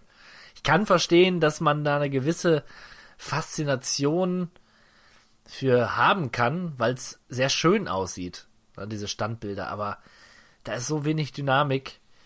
Nee, ich werde damit nie warm werden, glaube ich. Also wenn mir bei Apes Exodus die Rätselpassage schon zu viel waren, dann war es natürlich bei äh, Myst sowieso. Myst war auch eins meiner ersten PC-Spiele damals, äh, ne, die neumodische CD-ROM-Technologie dann direkt mal äh, ausreizen mit so einem Spiel wie Myst. Ja, also, es hat ja durchaus seine Fans. Äh, nicht umsonst gibt es, glaube ich, vier, fünf Teile schon in der Myst-Reihe. Ja, bestimmt. ist ja jetzt erst wieder eins. Wie populär der Titel ist. Ich meine, das Spiel heißt, das Spiel heißt Rhythm und im Untertitel Sequel to Myst, damit auch alle wissen, ah, das hängt mit dem großartigen Myst zusammen. Ich muss Kennst mir das du kaufen. noch Myst? Tja, wir kennen es leider. Ja. Rugrats Search for Reptar. Ein Spiel zur beliebten Serie der Rugrats, der Nickelodeon-Serie. Hat mir sehr viel Spaß gemacht. Muss ich, muss ich sagen. Na, man lief durch dieses Rugrats-Haus und ist dann in verschiedene, von dort aus in verschiedene Level äh, hineingeraten, musste da allerlei Dinge machen. War lustig, war unterhaltsam. Und die Rugrats waren irgendwie nett. Cool. Ich fand den Rugrats immer hässlich und darum hat mich diese Sendung nie gereizt. Ich fand eigentlich alles, was auf Nickelodeon kam, hässlich. aber auch cool. Ja, es hatte Charakter. Ja. Das, das kann man nicht von der Hand weisen, aber so die ganzen Sachen, die da so liefen, dieser Typ Hey Arnold oder äh, was gab's da noch? Diese komischen Monster da, A-Monster oder so. Modernes Das- Leben. Ja, uha, gra- grauenhaft. Aber auch Grauenhaft. Ren und Stimpy. Auch grauenhaft. Ja, grauenhaft, das stimmt. Ja, war schon, war schon spezieller, eine spezielle Art von Ästhetik und Humor. Aber, tja, das Spiel hat es gut rübergebracht, sagen wir es mal so. Sag du mir lieber erstmal was zu Saga Frontier 2. Ah, Saga Frontier 2. Ich kann dir dazu sagen, das ist ein wunderschönes, großes Rollenspiel von äh, Squaresoft damals war. Äh, hat so einen aquarellartigen Grafikstil, der mir sehr im Gedächtnis geblieben ist und hat verschiedene Geschichten erzählt, die sich über verschiedene, ich glaube sogar über mehrere Jahrhunderte entsponnen haben. Sehr toll. Leider ist das eines der Spiele, die ich mir aus der Videothek ausgeliehen habe und die zufällig in meinem PC, respektive Brenner, gelandet sind. Und ich konnte mir das Spiel auch brennen. Nur als ich das Spiel einlegte und eine gute halbe Stunde im Spiel war, stürzte das Spiel immer an derselben Stelle ab. Das hatte tatsächlich einen Kopierschutz. Ja, das, äh, solche Probleme kenne ich. Aber auch mit Originalspielen, die dann einfach irgendwann haken und nicht mehr Traurig. weitergehen. Aber war. Aber wahr. Aber Saga Frontier gibt's übrigens äh, zu meiner eigenen Überraschung relativ günstig Ja? auch schon bei Ebay für etwas über 10 Euro. Also das ist keine, keine der Titel, die man wirklich, äh, die man sparen muss, um sich nochmal anzu, Dann anzueignen. äh, Squaresoft werde ich mir, oder Square, ne, ich werde, werde, werde es mir kaufen und dann sind wir quitt. Ja, das ist nur fair, ganz klar. Ja. Ja, äh, SimCity 2000 erschien auch für die PlayStation und mein Lieblings-SimCity war lange, lange Zeit und auch bis heute noch, ja, teilt sich das so den Thron ein wenig. äh, SimCity für Super Nintendo, die für Nintendo wirklich lokalisierte Version der, der SimCity-Reihe, auch durch den tollen Soundtrack. Ich habe mir neulich erst noch ein paar Songs davon in meine Nerd-Musik-Playliste gezogen, mit der ich dann cool auf meinem Fahrrad zur Arbeit So fahre. ändern, so ändern sich um die Zeiten. herum. So ändern sich die Zeiten, das ist wohl wahr. Früher war, war es mir nicht hart genug und heute, heute gehe ich mit dem Mainstream und mache mir sowas auf mein Handy.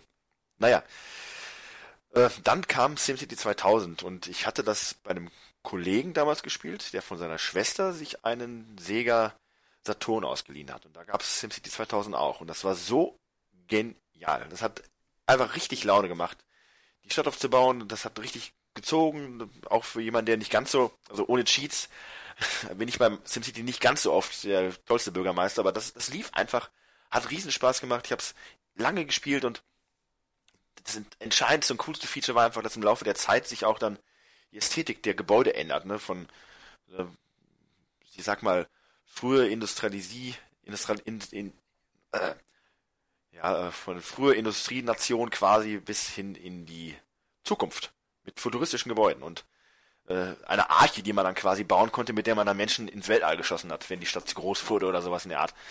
Sah cool aus.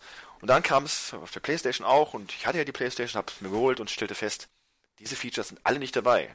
Ne, Die Stadt die äh, verändert sich nicht und äh, es gibt auch nicht diese komischen Archen, sondern es ist einfach nur ein gutes SimCity. Aber so diese kleinen Kirschen auf der auf der Sahne, die fehlen und das war schade und das macht diese Version dann nicht ganz so gut wie auf der Sega-Konsole.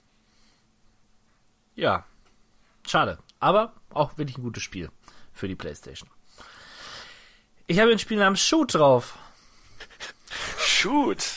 Das, das ist schon ein Spiel für echte Liebhaber.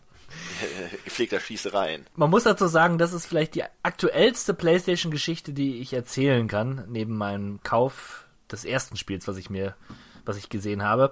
Shoot haben wir auf der Retro-Börse in Bochum gesehen, beziehungsweise ich.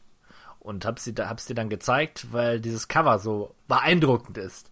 Man sieht einen muskulösen, sehr hässlichen Mann mit einem, mit einem heißen Schießeisen in seinen Händen. Bleiprügel. Echter Bleikeule auch genannt, ja. Shoot ist, und jetzt kommt's, kein Spiel, was damals, was damals so wirklich herausgekommen ist, sondern ja, auf jeden Fall gegen Ende der PlayStation-Ära, nämlich 2005, bietet eine Sammlung diverser Shoot-Spiele. Vom Weltraum-Shooter bis zum Wildwest-Shooter. Ich, hab's, ich bin noch nicht dazu gekommen, das zu spielen, aber ich will ja, mir das, das in dem Moment eigentlich aufbewahren, das, das sollen wir beide erleben. Ja? Ich wollte gerade sagen, das ist doch perfekt ja. Äh, für den nächsten Termin. Also. also das unfassbar. Ja, mal gucken, was direkt, was da wirklich dahinter steckt. Wir werden es herauskriegen. Finden. Sid Meier's Civilization 1 und 2. Eigentlich PC-Spiele, ne? Die, solche Spiele gehören auf den PC, aber auf der PlayStation auch relativ beliebt und erfolgreich, diese Teile. Ich erinnere mich an diverse Magazine, die das Spiel auf den Titelblättern hatten. Und ähm, es wurde immer fleißig darüber berichtet. Ich bin allerdings nie damit in Kontakt gekommen auf der Konsole. Auch wenn ich Civ mag. Das ist eine schöne Strategiereihe. Ja. Jetzt noch ein weiterer Meilenstein des Survival Horrors. Die nächste Evolutionsstufe sozusagen. Silent Hill. Ja, weg von expliziten Gore oder Splatter, besser gesagt, hin zu psychologischen Horror und einzelnen Gore-Momenten. Ähm, Silent Hill 1 auch heute noch ein sehr beeindruckendes Spiel, finde ich. Es gab ja diesen Nebeleffekt, den das Spiel hatte, um die, ähm, die Weitsicht ein bisschen oder die nicht vorhandene Weitsicht ein bisschen zu kaschieren. Und so konnte man in der, des, aus der Nähe heraus äh, mehr Details einbauen. Sah sehr toll aus für, für damalige, in der damaligen Zeit, hatte eine einzigartige Atmosphäre, sehr beklemmt und ähm, ich denke, als Videospieler sollte der Titel ja ein, ein Begriff sein. Mich hat es damals wirklich sehr beeindruckt und ja geradezu umgehauen. Ich habe mir damals, weil ich das Spiel unbedingt haben wollte, die Import-Version bestellt und habe da ja bestimmt 130 D-Mark für bezahlt. War nicht gerade billig, aber hat sich gelohnt.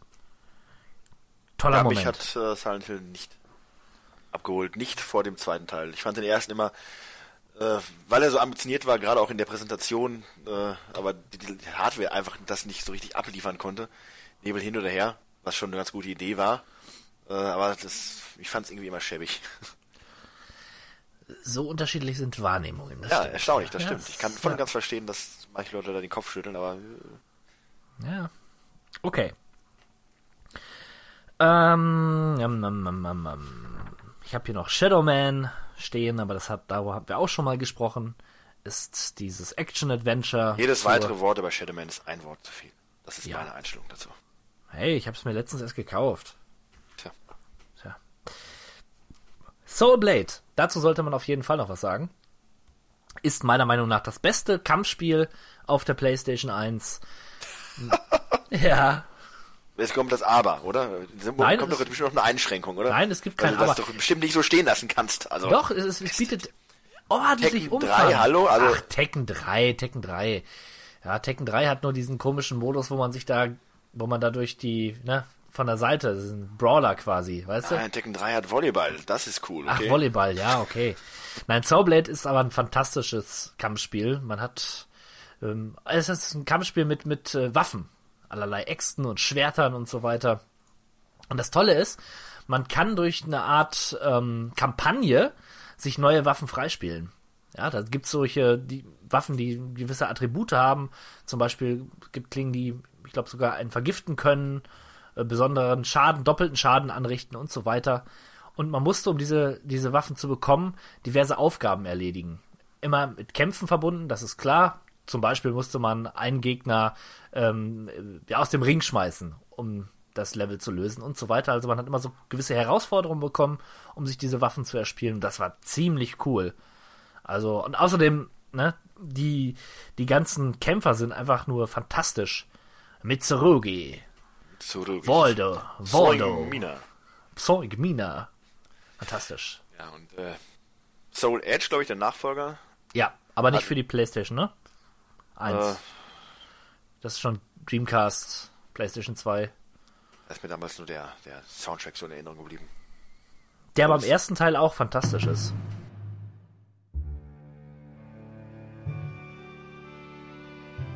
transcending history and the world, a tale of soul and swords, eternally retold.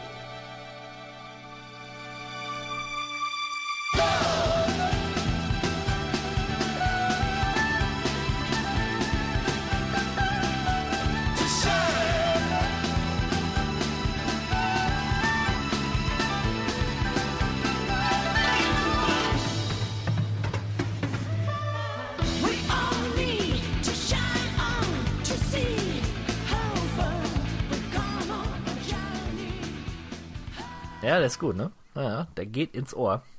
Stimmt. Auch ins Ohr geht ein Titeltrack einer gewissen TV-Serie namens South Park. South Park, gleich mit drei Spielen vertreten. Und ich muss dir sagen, ich fand sie alle gut. Ich fand sie alle Ja, gut. da, da, da stehst du relativ alleine da mit dieser äh, Aussage. Ich bin der Meinung und äh, dass es, glaube ich, bis zu The Stick of Destiny und Stick of Truth kein einzig gutes South Park-Spiel gab. Nicht nur das, es gab nicht nur ein einziges mittelmäßiges South Park-Spiel.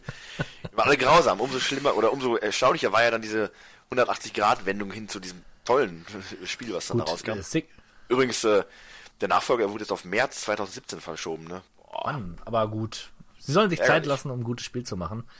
Ähm, ich meine, klar, diese Spiele kommen jetzt nicht an die Qualität eines Stick of Truth dran. Das, äh, aber mal kurz zu sagen, das erste, also es hieß auch South Park, waren Ego-Shooter, ja, wo man Schneebälle werfen konnte und Gegner anpinkeln. Ähm, oder meine, nicht die Gegner, sondern die Schneebälle anpinkeln, damit sie härter werden. Also, klar, South Park Humor. Aber es gab die, die South Park Charaktere, es gab jede Menge Truthähne, die man äh, abwerfen musste und irgendwie fand ich's gut. Das zweite Spiel ist eine Quizshow gepaart mit Minispielchen. Ja, wobei ich sagen muss, das hat schon für Ich eine andere nämlich- äh, ja, interessante Duelle gesorgt, wenn man einen Kollegen dabei hatte, mit dem man spielen konnte. Das wollte ich sagen. Wir haben es mehr als einmal gespielt. Und mein persönlicher Lieblingsteil ist South Park Rally tatsächlich.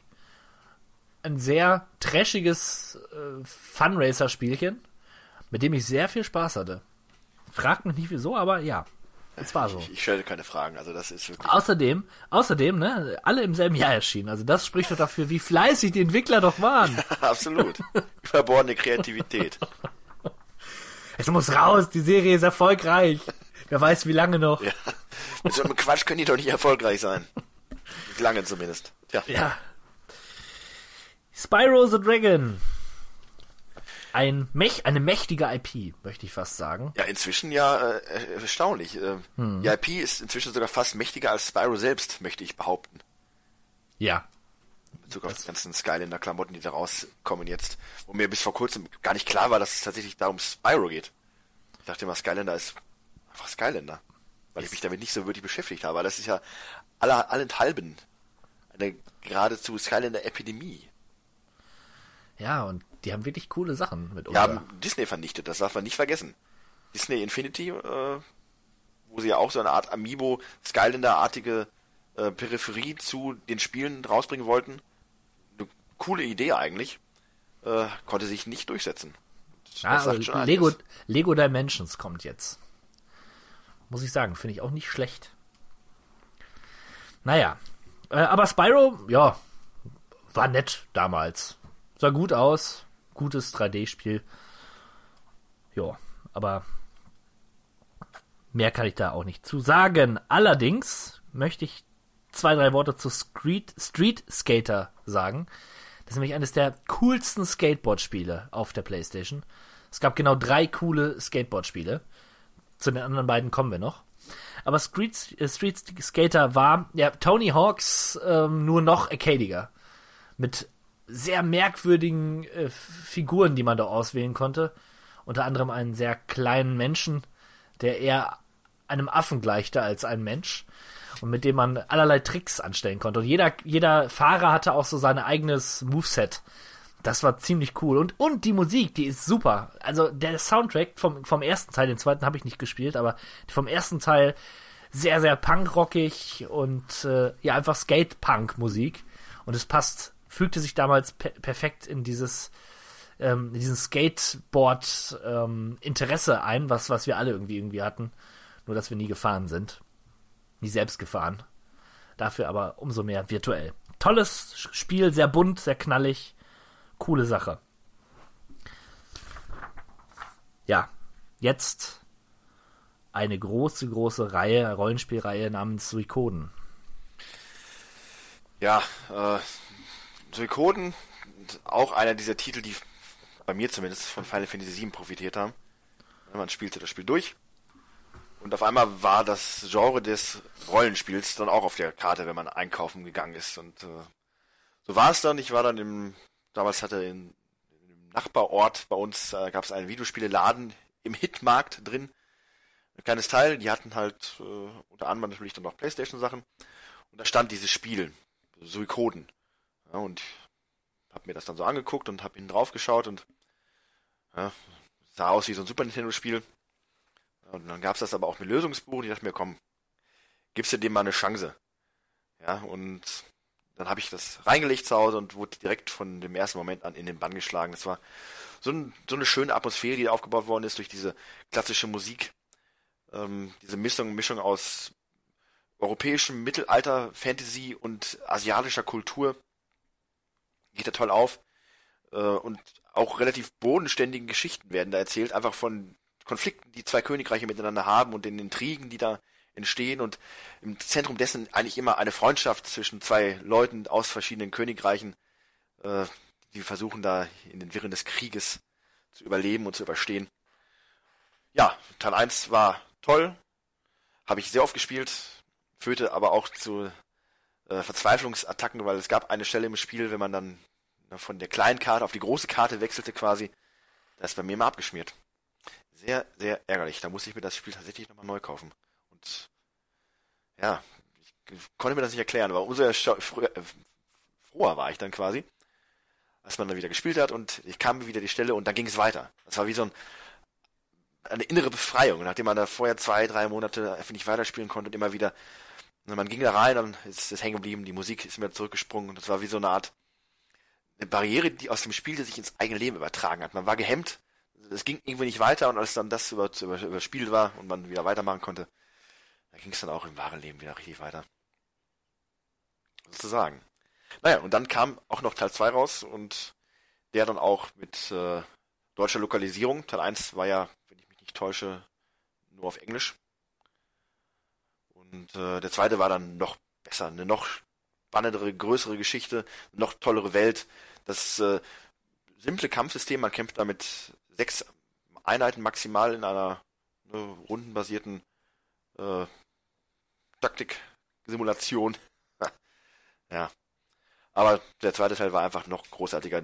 Die Musik ähm, ist super. Ich habe selten einen tolleren Soundtrack für ein Videospiel gehört als bei diesen Spielen. Die machen einen Großteil der Faszination aus. Aber generell generell die Welt, die einfach genau das anspricht, was ich mir so an so einer, von so einer Fantasy-Welt erwarte, führen dazu, dass ich inzwischen voller innerster Überzeugung sagen kann, dass Suikoden 2 das für mich beste Rollenspiel ist. Punkt. Also Das tatsächlich gibt es nichts, was ich vergleichbar höher ansiedeln könnte. Mhm. Ich, das respektiere ich, denn Suikoden 2 ist wirklich ein fantastisches Spiel. Ähm, ich war damals sehr beeindruckt von diesem Kampfsystem, also von beiden Suikoden. Ich, ich hab's, muss dazu sagen, ich habe es zwar gespielt, aber erst habe ich meinem Onkel beim Spielen zugeschaut. Und das war für mich wie Zauberei. Also das sieht ja sehr beeindruckend auf, weil du sechs Charaktere befehligst und wie die dann kämpfen über Kreuz, springt dann der eine dahin und dahin. So, wie macht der das? Oh mein Gott, das ist so, so komplex, das werde ich nie schaffen. Im Endeffekt ist es dann nicht so schwer, aber ähm, sieht schon sehr beeindruckend aus. Und wie du schon sagtest, ähm, der, gerade der zweite Teil, der, der verzaubert auch durch die Optik. Das ist so eine schöne 2D-Welt, die da kreiert wurde. Einfach nur ein Traum von, von, von Videospiel im Allgemeinen. Sollte jeder mal gesehen haben und gespielt haben. Und wie viele Charaktere man da überhaupt bekommen hat im Laufe des Spiels. waren über 100, glaube ich, ne? Ja, ich glaube 109 oder so. Aha. Und wenn man alle hatte, dann gab es natürlich auch entsprechend das gute Ende. In jedem, jedem Silikonteil ist das dann so.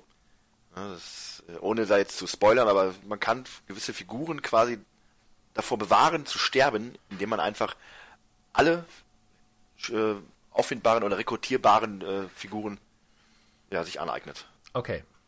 Ja, Suikoden 2 werde ich nochmal versuchen in seiner Gänze zu beenden.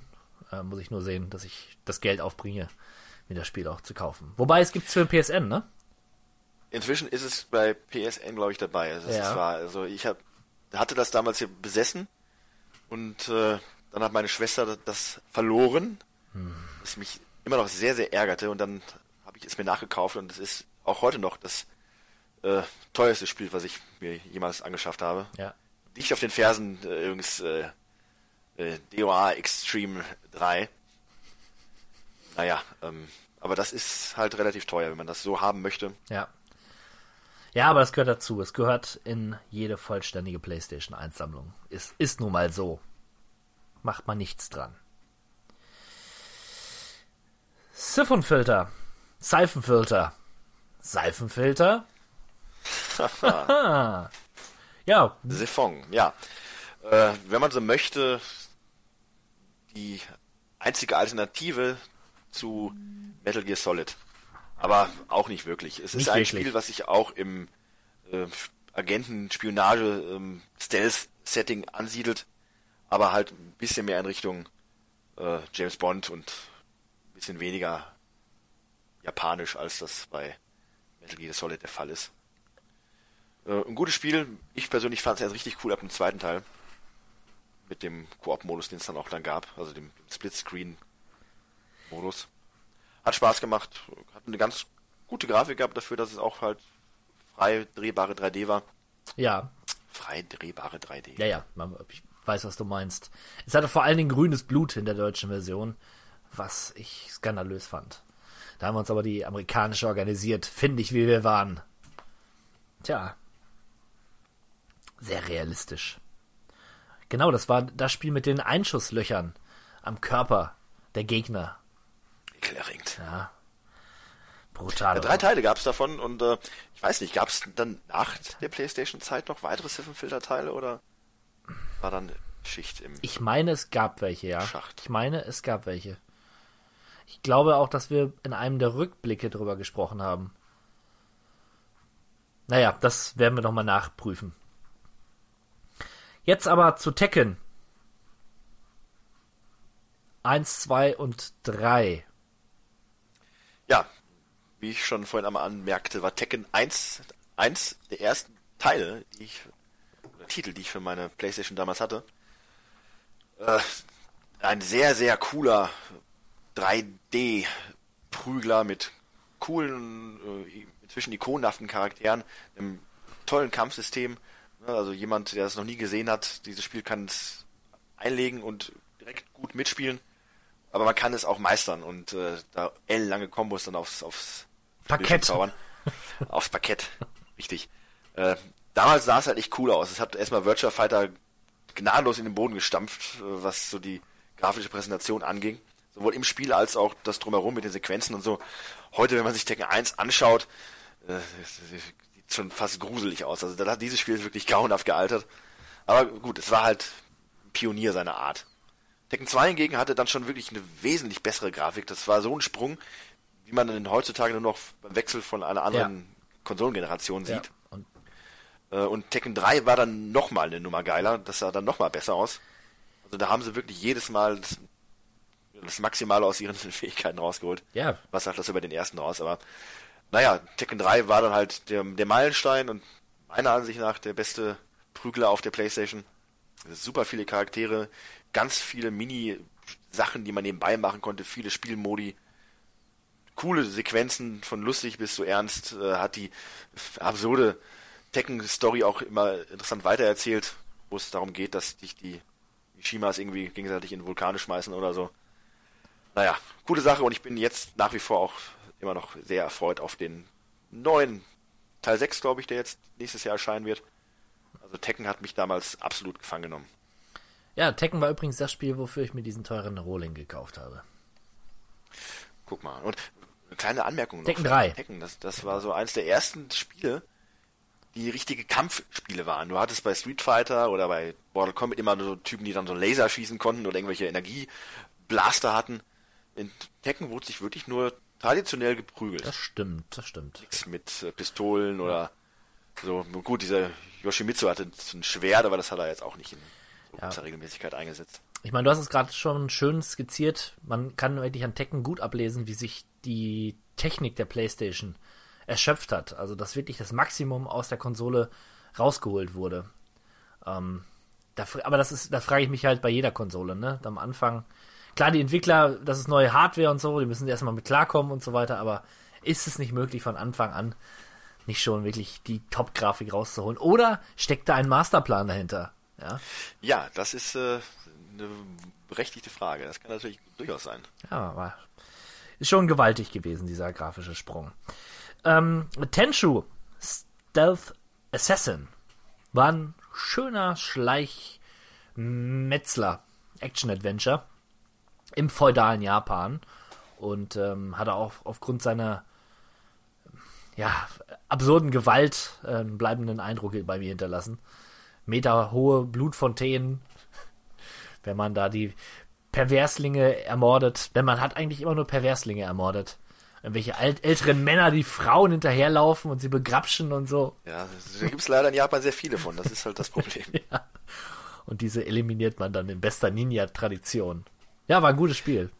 Ja, aber du dieses, die- diese übertriebene Gewalt, äh, da gab es so ein paar Spiele, wo man sich gewundert hat. Einen, den haben wir übersprungen und äh, das ist so ein Titel, der für viele Leute auch Legendenstatus hat, nämlich Final Fantasy Tactics. Da war es ja auch so ähnlich. Wenn man da die Gegner erledigt hat, dann sprudelt aus denen auch aus irgendwelchen Gründen eine meterhohe Interessant. äh, Blutfontäne heraus. Interessant. Mein, meinst du Final Fantasy? Nein, du meinst Vandal Hearts. Wenn Harz meine ich, stimmt, Ja, genau, genau. das war das. Ja. Ja. das ähnliche, ähnliche, äh, ähnliches Spielprinzip. Ja, ne? Ja, ja, das, deswegen komme ich auch drauf. Aber Strategie, RPG. das hat ja überhaupt nicht gepasst. Also das, diese Ja. knuffigen Figürchen, Sprites und dann Wurscht. Ein riesiger Strahl. grausam, einfach nur grausam. Ja, ähm, Team Hospital gab's auch und Theme Park. Nenne ich jetzt mal in einem Atemzug. Beides gute Spiele. Besonders Team Hospital habe ich auf der Playstation sehr, sehr gern gespielt und sehr viel. Ähm, ja, baue dein eigenes Krankenhaus und schaue, dass die Kundschaft gut versorgt wird, die Patienten. Und da gab's ja die abstrusesten Erkrankungen, dieser Wasserballonkopf, den man da heilen musste und so weiter. War gut. Nun das zweite wirklich gute Skateboard-Spiel auf der Liste. Treasure, Skate and Destroy. Und auch die einzige Skateboard-Simulation, wenn man das so sagen kann. Ich denke, ja klar, soweit man dieses, diese Sportart naturgemäß simulieren kann auf dieser Konsole. Hat es das Spiel gut gemacht, ist halt von dieser Skateboard-Marke Treasure vermarktet worden oder der, das Branding stand drauf und war ein sehr entschleunigtes Skateboard-Spiel, wie gesagt Simulation und man musste sich viel Zeit nehmen für jeden Trick. Da waren Olli schon eine Herausforderung am Anfang. Hat aber durchaus Spaß gemacht, hat man es erstmal verstanden. Ähm, Habe ich dann im Nachgang sogar, mh, ja, ich würde jetzt nicht sagen lieber gespielt als Tony Hawks. Jetzt ist, lasse ich den anderen Titel mal fallen. Spoiler! Aber ähm, ja, hat beides seine Berechtigung. Aber wir können ja weitermachen mit Tony Hawks 1 und 2. Pro Skater. Ja. Wie schon angemerkt beim äh, Aufzählen der Top-Titel für die PlayStation 1, äh, Tony Hawk 2 ist das tollste Spiel, was es in dieser, diesem Bereich gibt, meiner Ansicht nach. Aber ohne Tony Hawk 1 hätte es das Ganze gar nicht gegeben, denn Ja. äh, da wurde ein schlafender Riese geweckt, eine, eine ganze Herrscher an auf einmal Skateboard begeisterten Menschen wurde da geboren. Äh, das hat einfach riesig Laune gemacht. Ein einfaches zu erlernendes Prinzip, diese übertriebenen Moves, dieses Grinden. Ähm, dass die, die, die flotte und direkte und gute Steuerung, das Sammelprinzip in den Level, wo man halt verschiedene Elemente holen musste, wie diese äh, Videotapes oder die Skatebuchstaben, damit man weiterkommt, das hat einfach alles süchtig und Spaß gemacht und ja, an der Formel ist nach wie vor nichts falsch. Ne, Man könnte heute, glaube ich, noch einen Tony Hawk aufnehmen und äh, oder spielen und wäre sofort wieder, wird sofort wieder zurechtkommen. Ja, ich möchte, gehe sogar so weit, dass Tony Hawk, also dass ich, dass ich da eine Kausalität zwischen diesem Skateboard-Hype und dem Spiel Tony Hawk sehe. Ähm, es ist tatsächlich so, glaube ich, dass, dass Tony Hawk viele Leute zum, zu diesem Sport überhaupt gebracht hat. Ne, das, äh, also ohne, ohne Tony, die Tony Hawk-Spiele hätte ich mich da sicherlich nicht so für interessiert. Und diverse andere Leute, die ich kenne, auch nicht. Time Commando. Ja, Time Commando. Ein äh, kleines Lieblingsspielchen von mir. Ähm, man ist ein Zeitreisender vom sogenannten Time Commando unterwegs durch verschiedene Epochen der Menschheitsgeschichte und tja, man nimmt alles mit, was man so an sich trägt, bei sich hat, also diesen, diesen gelben, quietschgelben Anzug, diese komische, es ist eine Cyberbrille oder naja, irgendeine Apparatur zum Zeitreisen. Was er nun nicht mitnimmt, ist seine Waffe. Das ist ein bisschen dumm, weil er muss sich gegen allerlei Gegner zur Wehr setzen, hat allerdings dann nur die Möglichkeiten, bestehende äh, Werkzeuge als Waffen zu benutzen, die sich in den Level befinden, oder eben Waffen, die die jeweilige Epoche hergibt. So kämpft man gegen Säbelzahntiger mit, mit Speeren oder Keulen, anstatt ganz lässig mit seiner Laserpistole, weil man ja aus der Zukunft kommt, ja, diesen, dieses Tier zu erlegen. Das ist im Nachgang ein bisschen unrealistisch und merkwürdig, aber macht schon Spaß. Ähm, hat sich damals allerdings schon sehr sperrig und langsam angefühlt, aber das macht gerade den Reiz des Spiels aus. Du musst jede Bewegung muss getimed sein. Ansonsten war es das. Schönes kleines Spiel, muss ich sagen. Also das Spiel für Pro-Gamer. Allerdings, ja. Es gab für den NES ein Spiel namens Time Lord. Das hat mich immer sehr daran erinnert. Das ist quasi dasselbe, nur in 2D. Ich habe immer gedacht, es hängt irgendwie zusammen. Oder in meinem Kopf hängt das zusammen. Ich bin mir sicher, dass diese beiden Spiele zusammenhängen, aber ich habe bis jetzt noch keinen Beleg im Netz dafür gefunden. Vielleicht weiß das ja einer unserer Zuschauer, Zuhörer da draußen. Time Lord und Time Commando. Ob diese beiden Spiele irgendwie zusammenhängen. Würde mich sehr interessieren. Dann, ach ja, stand natürlich nicht auf der Liste, weil es ja offiziell nie erschienen ist, das böse Spiel Thrill Kill. Ja, das war auch so eine Legende, quasi. Die Mütter weinten. Mütter weinten, äh, ja, das zu Recht. Das wurde ein, der Name wurde ja geraunt auf den Schulhöfen. Das, dann hieß es immer wieder, einer hätte das, aber es erwies sich dann nur als, als heiße Luft. Aber tatsächlich, irgendwann hatte das jemand von uns. Äh, ich glaube, ein gewisser Captain M. Unter Ja. anderem aber, äh, und dann konnte man das wirklich mal spielen. Und das, das war ja schon, es kam ja da, dadurch halt in, in Verruf quasi, weil EA oder wer auch immer der Publisher war, die Reißleine gezogen hat und gesagt, das Spiel ist einfach zu, zu krass, zu extrem, das können wir nicht rausbringen. Äh, ob das wirklich so stimmt, sei mal hingestellt, aber Tatsache ist, es wurde einfach nicht beendet, dieses Spiel. Hat dann aber trotzdem seinen Ruf äh, irgendwie behalten und aus irgendwelchen Quellen kam es dann tatsächlich doch raus, die Daten wurden auf eine CD gebrannt und die hat dann die Reise gemacht um die Welt. Wir haben damals zusammen, zusammengelegt irgendwie. Warst du da nicht bei? Boah, das weiß ich gar nicht, kann sogar sein. Ja, auf jeden Fall äh, irgendwie ein Fuffi und dann haben wir eine Kopie bekommen und ich habe sie dann, ja, habe sie dann den anderen gegeben. Naja, so war's. Ansonsten kam man, kam man nicht dran. Ich habe sie leider nicht mehr. Die hätte ich gern noch, diese Kopie. Naja, Letzten Endes ist es eigentlich nur ein äh, Prügelspiel mit dem Clou, dass man vier Kämpfer gleichzeitig hat in einer 3D-Arena, äh, die alles wundersame oder wunderliche Psychopathenmörder sind und äh, ja, das ist blutig und man hat Finishing Moves und man hat äh, bei jedem, bei jeder Figur auch relativ grausame Endsequenzen, wenn dann das Spiel durchgespielt wird. Allerdings waren diese Endsequenzen nicht auf unserer Version. Die wurden entweder geschnitten, so hieß es damals, weil es angeblich die europäische Version ist, die geschnitten wurde. Wobei alles andere äh, war explizit zu sehen. Also ich denke eher, es ist halt, wie du sagtest, es gab bestehende Daten und die wurden dann darauf gebrannt. Also es war einfach eine unfertige Version, die wir da bekommen haben. Ähm, was ein bisschen schade ist. Ich hätte mich, hätte mich sehr darüber gefreut, diese Endsequenzen auch zu sehen. Ähm, ansonsten ist es wirklich kein schlechtes Spiel, das was immer gesagt wurde. Ähm, ja, es, da ist gar kein Fleisch dran, stimmt gar nicht. Es war okay. Also man konnte es durchaus spielen und es hat auch einen gewissen eine gewisse Spieltiefe gehabt und einen gewissen Spaß auch vermittelt, unabhängig vom Gewaltgrad. Was ja zuletzt, ähm, um ein bisschen vorzugreifen, dieses Shaolin Wu-Tang Clan Spiel gezeigt hat. Das war nämlich quasi Thrill Kill nur in so einem Hip-Hop Samurai-Setting ähm, verbandelt oder umgemünzt. Ist aber prinzipiell dasselbe Spiel wie Thrill Kill und das kam dann wiederum gut an. Ja, diese Doppelmoral der Gaming-Welt da draußen, die hat mich damals schon sehr angewidert. Wieder. Ah. Ja. Naja, Thrill Kill, wie gesagt, ein, eine, es war eine wilde Zeit damals. Kann man nicht anders sagen. Time Crisis. Ein sehr, sehr guter Rail Lightgun Shooter für die PlayStation. Ähm, hartes, dickes ab 18er Logo bekommen, ja, weil man auf Menschen schießt. Aber unter uns gesagt, es ist jetzt nicht so schlimm, wie man vielleicht meinen könnte. Es macht sehr viel Spaß, es macht sehr viel richtig, hat ein gutes Pacing auch. Ähm, bei solchen Spielen finde ich das immer sehr wichtig, dass auch mal ein bisschen Ruhe dazwischen ist. Und äh, würde ich auf jeden Fall Leuten, die sich nochmal mit dem Thema, der Thema Lightgun und PlayStation 1 beschäftigen, unbedingt ans Herz legen wollen. Kaufen.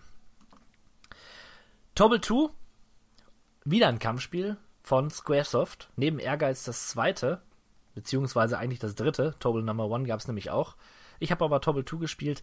Das war ein sehr eigenwilliges Kampfspiel. Das hat sich auch nicht wirklich rund angefühlt. Ich habe auch viel mehr ähm, ein Minispiel gespielt. Es gab da die Möglichkeit, äh, durch diverse Dungeons zu gehen und man hatte halt diese Kampfmechanik, die man halt im normalen Kampf hatte, äh, dort auch und hat sich dann durch diese Dungeons geprügelt und es war im Grunde ein kleines Rollenspiel mit dabei gepackt, was ich sehr spendabel fand, hat mich beeindruckt. Ich gedacht, was? Noch ein Spiel auf, auf diesem Spiel? Das gibt, gibt's doch gar nicht. Wie groß ist denn dieses Spiel? War es im Endeffekt nicht, weil die Dungeons sehr ähnlich aufgebaut waren und es wahrscheinlich jetzt nicht so das größte war. Aber fand ich ganz cool. Netter Titel. Ja, Tobel 1 äh, hat auch damit auf sich aufmerksam gemacht, dass dem eine spielbare Final Fantasy VII Demo beilag. Also das äh, auch wieder einer dieser Square-Titel, die, äh, tja, Also, Sie wussten einfach, wie sie es machen. Ne? eindeutig. Tomb Raider. Ja. Lara Croft war geboren. Ich erinnere mich noch, als wenn es gestern ge Ich muss mal eben kurz. Fuck, fuck, fuck. Fuck mal. Time Commando. Ja, Time Commando. Ein äh, kleines Lieblingsspielchen von mir. Ähm, man ist ein Zeitreisender vom sogenannten Time Commando unterwegs durch verschiedene Epochen der Menschheitsgeschichte und tja, man nimmt alles mit, was man so an sich trägt, bei sich hat, also diesen, diesen gelben, quietschgelben Anzug, diese komische, es ist eine Cyberbrille oder naja, irgendeine Apparatur zum Zeitreisen. Was er nun nicht mitnimmt, ist seine Waffe. Das ist ein bisschen dumm, weil er muss sich gegen allerlei Gegner zur Wehr setzen, hat allerdings dann nur die Möglichkeiten, bestehende äh, Werkzeuge als Waffen zu benutzen, die sich in den Level befinden, oder eben Waffen, die die jeweilige Epoche hergibt. So kämpft man gegen Säbelzahntiger mit, mit Speeren oder Keulen, anstatt ganz lässig mit seiner Laserpistole, weil man ja aus der Zukunft kommt, ja, diesen, dieses Tier zu erlegen. Das ist im Nachgang ein bisschen unrealistisch und merkwürdig, aber macht schon Spaß. Ähm, hat sich damals allerdings schon sehr sperrig und langsam angefühlt, aber das macht gerade den Reiz des Spiels aus. Du musst jede Bewegung muss getimed sein, ansonsten war es das.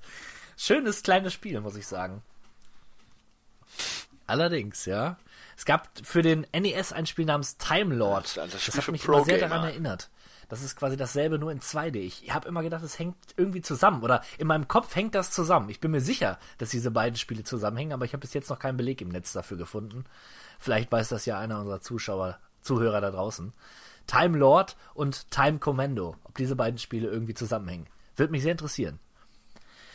Dann, ach ja, stand natürlich nicht auf der Liste, weil es ja offiziell nie erschienen ist. das böse Spiel Thrill Kill. Ja. Mütter weinten.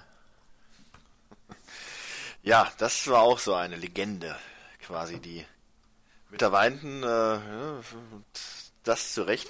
Es wurde ein, der Name wurde ja geraunt auf den Schulhöfen. Das Kill. Dann hieß es immer wieder, einer hätte das, aber es erwies sich dann nur als, als heiße Luft. Aber tatsächlich, Ja. irgendwann hatte das jemand von uns. Äh, Ich glaube, ein gewisser Captain M. Unter anderem aber, äh, und dann konnte man das wirklich mal spielen. Und das, das war ja schon, es kam ja da, dadurch halt in, in Verruf quasi, weil EA oder wer auch immer der Publisher war, die Reißleine gezogen hat und gesagt, das Spiel ist einfach zu, zu krass, zu extrem, das können wir nicht rausbringen. Äh, ob das wirklich so stimmt, sei mal hingestellt, aber Tatsache ist, es wurde einfach nicht beendet, dieses Spiel. Hat dann aber trotzdem seinen Ruf äh, irgendwie behalten und aus irgendwelchen Quellen kam es dann tatsächlich Wir haben damals zusammen- raus. zusammengelegt Die Daten irgendwie. wurden auf eine CD gebrannt und die hat dann die Reise gemacht um die Welt. Ja, auf jeden Fall äh, irgendwie ein Fuffi und dann haben Boah, wir eine Kopie bekommen und ich habe sie dann, ja, habe sie dann den anderen gegeben. Naja, so war's. Ansonsten kam man, kam man nicht dran. Ich habe sie leider nicht mehr. Die hätte ich gern noch, diese Kopie. Naja.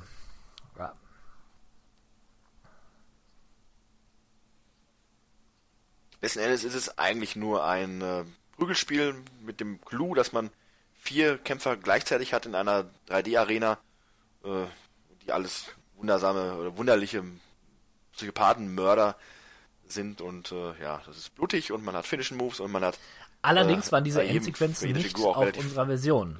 Die wurden entweder geschnitten, so hieß es damals, weil es angeblich die europäische Version ist, die geschnitten wurde. Wobei alles andere äh, war explizit zu sehen. Also ich denke eher, es ist halt, wie du sagtest, es gab bestehende Daten und die wurden dann darauf gebrannt. Also es war einfach eine unfertige Version, die wir da bekommen haben.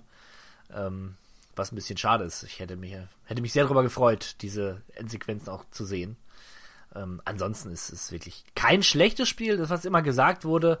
Ähm, ja, es, da ist gar kein Fleisch dran, stimmt gar nicht. Es war okay. Also man konnte es durchaus spielen und es hat auch einen gewissen, eine gewisse Spieltiefe gehabt und einen gewissen Spaß auch vermittelt, unabhängig vom Gewaltgrad. Was ja zuletzt, ähm, um ein bisschen vorzugreifen, dieses Shaolin Wu-Tang Clan Spiel gezeigt hat. Das war nämlich quasi Thrill Kill nur in so einem Hip-Hop Samurai-Setting ähm, verbandelt oder umgemünzt. Ist aber prinzipiell dasselbe Spiel wie Kill und das kam dann wiederum gut an. Ja, diese Doppelmoral der Gaming-Welt da draußen, die hat mich damals schon sehr angewidert. Ja. Naja, Kill, wie gesagt, ein eine, es war eine wilde Zeit damals. Kann man nicht anders sagen. Time Crisis. Ein sehr, sehr guter Rail Lightgun Shooter für die PlayStation. Ähm, hartes, dickes ab 18er Logo bekommen, ja, weil man auf Menschen schießt. Aber unter uns gesagt, es ist jetzt nicht so schlimm, wie man vielleicht meinen könnte. Es macht sehr viel Spaß, es macht sehr viel richtig, hat ein gutes Pacing auch. Ähm, bei solchen Spielen finde ich das immer sehr wichtig, dass auch mal ein bisschen Ruhe dazwischen ist. Und äh, würde ich auf jeden Fall Leuten, die sich nochmal mit dem Thema, der Thema Lightgun und PlayStation 1 beschäftigen, unbedingt ans Herz legen wollen. Kaufen. Tobble 2, wieder ein Kampfspiel von Squaresoft. Neben Ehrgeiz das zweite, beziehungsweise eigentlich das dritte. Tobble Number One gab es nämlich auch. Ich habe aber Tobble 2 gespielt. Das war ein sehr eigenwilliges Kampfspiel. Das hat sich auch nicht wirklich rund angefühlt. Ich habe auch viel mehr ähm, ein Minispiel gespielt. Es gab da die Möglichkeit, äh, durch diverse Dungeons zu gehen und man hatte halt diese Kampfmechanik, die man halt im normalen Kampf hatte, äh, dort auch und hat sich dann durch diese Dungeons geprügelt und es war im Grunde ein kleines Rollenspiel mit dabei gepackt, was ich sehr spendabel fand, hat mich beeindruckt. Ich gedacht, was? Noch ein Spiel auf, auf diesem Spiel? Das gibt, gibt's doch gar nicht. Wie groß ist denn dieses Spiel? War es im Endeffekt nicht, weil die Dungeons sehr ähnlich aufgebaut waren und es wahrscheinlich jetzt nicht so das größte war. Aber fand ich ganz cool. Netter Titel. Wenn dir das neue Ridge Racer Revolution zu schnell ist, dann spiel doch. Tomb Raider. Lara Croft war geboren. Ich erinnere mich als wenn es gestern gewesen wäre, als Sony wieder mal mit PlayStation. meinem Onkel saß It's und das erste Level von Tomb Raider CD-ROM-Technologie, Echtzeit von 3D-Grafik, Tomb Raider über gesehen 80 und dann Videospiele. Sony PlayStation jetzt für nur 399 Tomb Mark unverbindliche Preisempfehlung. Das ist kein. Witz. Diese Freiheit, die man in diesen ja relativ großen, damals riesigen Level, Leveln äh, erleben konnte und ähm, war, war ungebrochen. Und Lara war einfach eine coole Figur damals mit ihren zwei gefährlichen Pistolen. Ihr ist, äh, versteht. du meinst, äh, ich verstehe, ich verstehe. diese spitzen Pistolen. Ja, auf jeden Fall war Lara cool und es hat Spaß gemacht. Und auch da wieder die technische, grafische Entwicklung der Serie enorm. Auch wenn ich sagen muss, der Einser ist immer noch mein Lieblings-Tomb Raider. Ähm, danach kommt aber schon der Dreier und der sah im Vergleich zum Einser wirklich tausendmal besser aus. Also ähnlich wie bei Tekken. Und ähnlich wie bei Tekken hat man den ersten Teil gesehen und dachte sich, boah, das sieht aber, das sieht aber richtig gut aus. Wahnsinn, was, die, was da alles möglich ist. Ja, und dann im dritten Teil im Vergleich, so als wenn es eine andere Konsole gewesen wäre. Erstaunlich. Um, und über die, den Einfluss äh, von Lara auf Croft auf die Popkultur möchte ich jetzt gar nicht äh, zu sprechen kommen, denn der war, ist ja, ist ja allseits bekannt und unbestritten groß. Auch hier in Deutschland wurde, ähm, wurde Lara besungen sogar. Tja, Tja, als Maskottchen missbraucht. Von einer mit. instrumentalisiert Ja. Ja. für die Werbeindustrie. Ja, so war das. Oh mein Gott, und wie viele Teile es gab. Vier, fünf. Und auch noch gibt. Ja, ja, sie, sie Also, ist ja äh, jetzt ist sie wieder da und besser denn je. Sagen manche, Na. sagen manche. Ähm, es ist Ich habe ja schon meine tiefe Abneigung gegenüber der neuen äh, Uncharted-Klon-Reihe ausgeteilt. ja, Uncharted-Klon. Ja, es ist der neue Uncharted-Klon. Und äh, ne, die mir gefallen äh, Laras neue, nicht mehr ganz so spitze Pistolen ganz und gar nicht, muss ich sagen. Ganz und gar nicht. Das glaube Das hat mich doch sehr verärgert. glaub ich dir aufs Wort. Als treuen Fan der alten Pistolen. Also eigentlich, wenn man es mal genau nimmt, ist es vollkommen, aus heutiger Sicht wäre das vollkommen indiskutabel, Lara so äh, einzuführen wie damals. äh, Mit ihren, mit diesem, diesem ähm, komischen Handstand, den sie da gemacht hat. So völlig lassiv und Sex Ja, sells. andere Zeiten. ja, richtig. Da, das war schon. Das war ja auch alles fest in Männerhand. Die ganze, ganze Branche und auch die, der, der geneigte Konsument waren alles Männer. Von daher war das okay. Inzwischen ist ja alles ein bisschen aufge, aufgeweicht, die Stufe. Verweichlicht, wolltest du sagen, oder? nein, nein, nein. Oh mein Gott. Es ist gut, dass Frauen jetzt auch sowas versuchen. Ja, auf jeden Fall war ich sehr beeindruckt davon und ja, bin Fan gewesen und bin es immer noch. Über Tony Hawks hatten wir ja schon ausführlich gesprochen. Ja, lass uns lieber über Twisted Yeah. Metal sprechen. Das verdrehte, der verdrehte Stahl. Ähm, ja, ein Auto-Action-Spiel. Ähm, Mario Kart trifft Carmageddon, aber auch das trifft es nicht ganz. Man äh, spielt einen Protagonisten, der in einem außergewöhnlichen Fahrzeug, sei es ein aufgemotzter Eiswagen oder ein äh, äh, Panzerfahrzeug oder einfach nur ein Rennwagen, versucht andere Fahrer zu erledigen mit Waffen, die an dem Fahrzeug angebracht sind. Ja, und wer zuletzt steht, der hat gewonnen. So ist das einfache Prinzip. Macht im Zweispieler-Modus natürlich auch noch doppelt so viel Spaß, aber auch alleine kann man sich da durch diese äh, durch dieses Setting gut durchballern. Das Ganze hat auch eine Story quasi, wo man ne, dieser Veranstalter dieser ganzen Events äh, gewährt einem einen Wunsch, wenn man es schafft, dieses Twisted Metal Event zu gewinnen. Ja, und dann kann man, wenn man durchspielt, sieht man dann halt, was die Leute sich alles so wünschen, die da gewinnen. Ja. Es war zumindest eine grobe Motivation, dann auch wirklich mit jedem Fahrer dann durch diesen Story-Modus durchzuspielen oder Kampagne. Vagrant Story. Ja, da haben wir jetzt das Metzel-Spiel. Also auch Ja. wieder mal Square und äh, in dem Fall jetzt klassische äh, Strategie, RPG-Strategie. Ja, nur, dass Leute, wenn sie auf dem Schlachtfeld sterben, eine drei Meter hohe Blutfontäne aus ihrem Kopf spritzen lassen. Unpassend, wie vorhin schon erwähnt. Ansonsten, ich habe es nicht gespielt, aber ähnlich wie Final Fantasy Nee, nee, nee, du Tactics. bist, du bist gerade falsch. Ich war, war aber auch nicht auf Zack. Ähm, du warst gerade bei ähm, Wendell Hearts. Wendell Hearts, ja, Story stimmt. ist auch von Stimmt. Squaresoft, Aber, aber, ein richtiges Rollenspiel. Action-Adventure-Rollenspiel. Wollte ich immer spielen, kam relativ spät raus, so gut um 2000 rum. Ähm, aber ich habe es nie getan. Ich ähm, kam nie dran, warum auch immer. Äh, soll sehr gut gewesen sein, aber auch sehr sperrig, zumindest äh, am Anfang. So hörte ich mal. Ich habe gedacht, du könntest da noch ein paar ergänzende Worte zu sagen, aber scheinbar nicht. Nicht wirklich. Äh, hat einen coolen Look. Ja. Ähm, auch, dass das alles so mit Sprechblasen Richtig. quasi äh, Genau. funktioniert.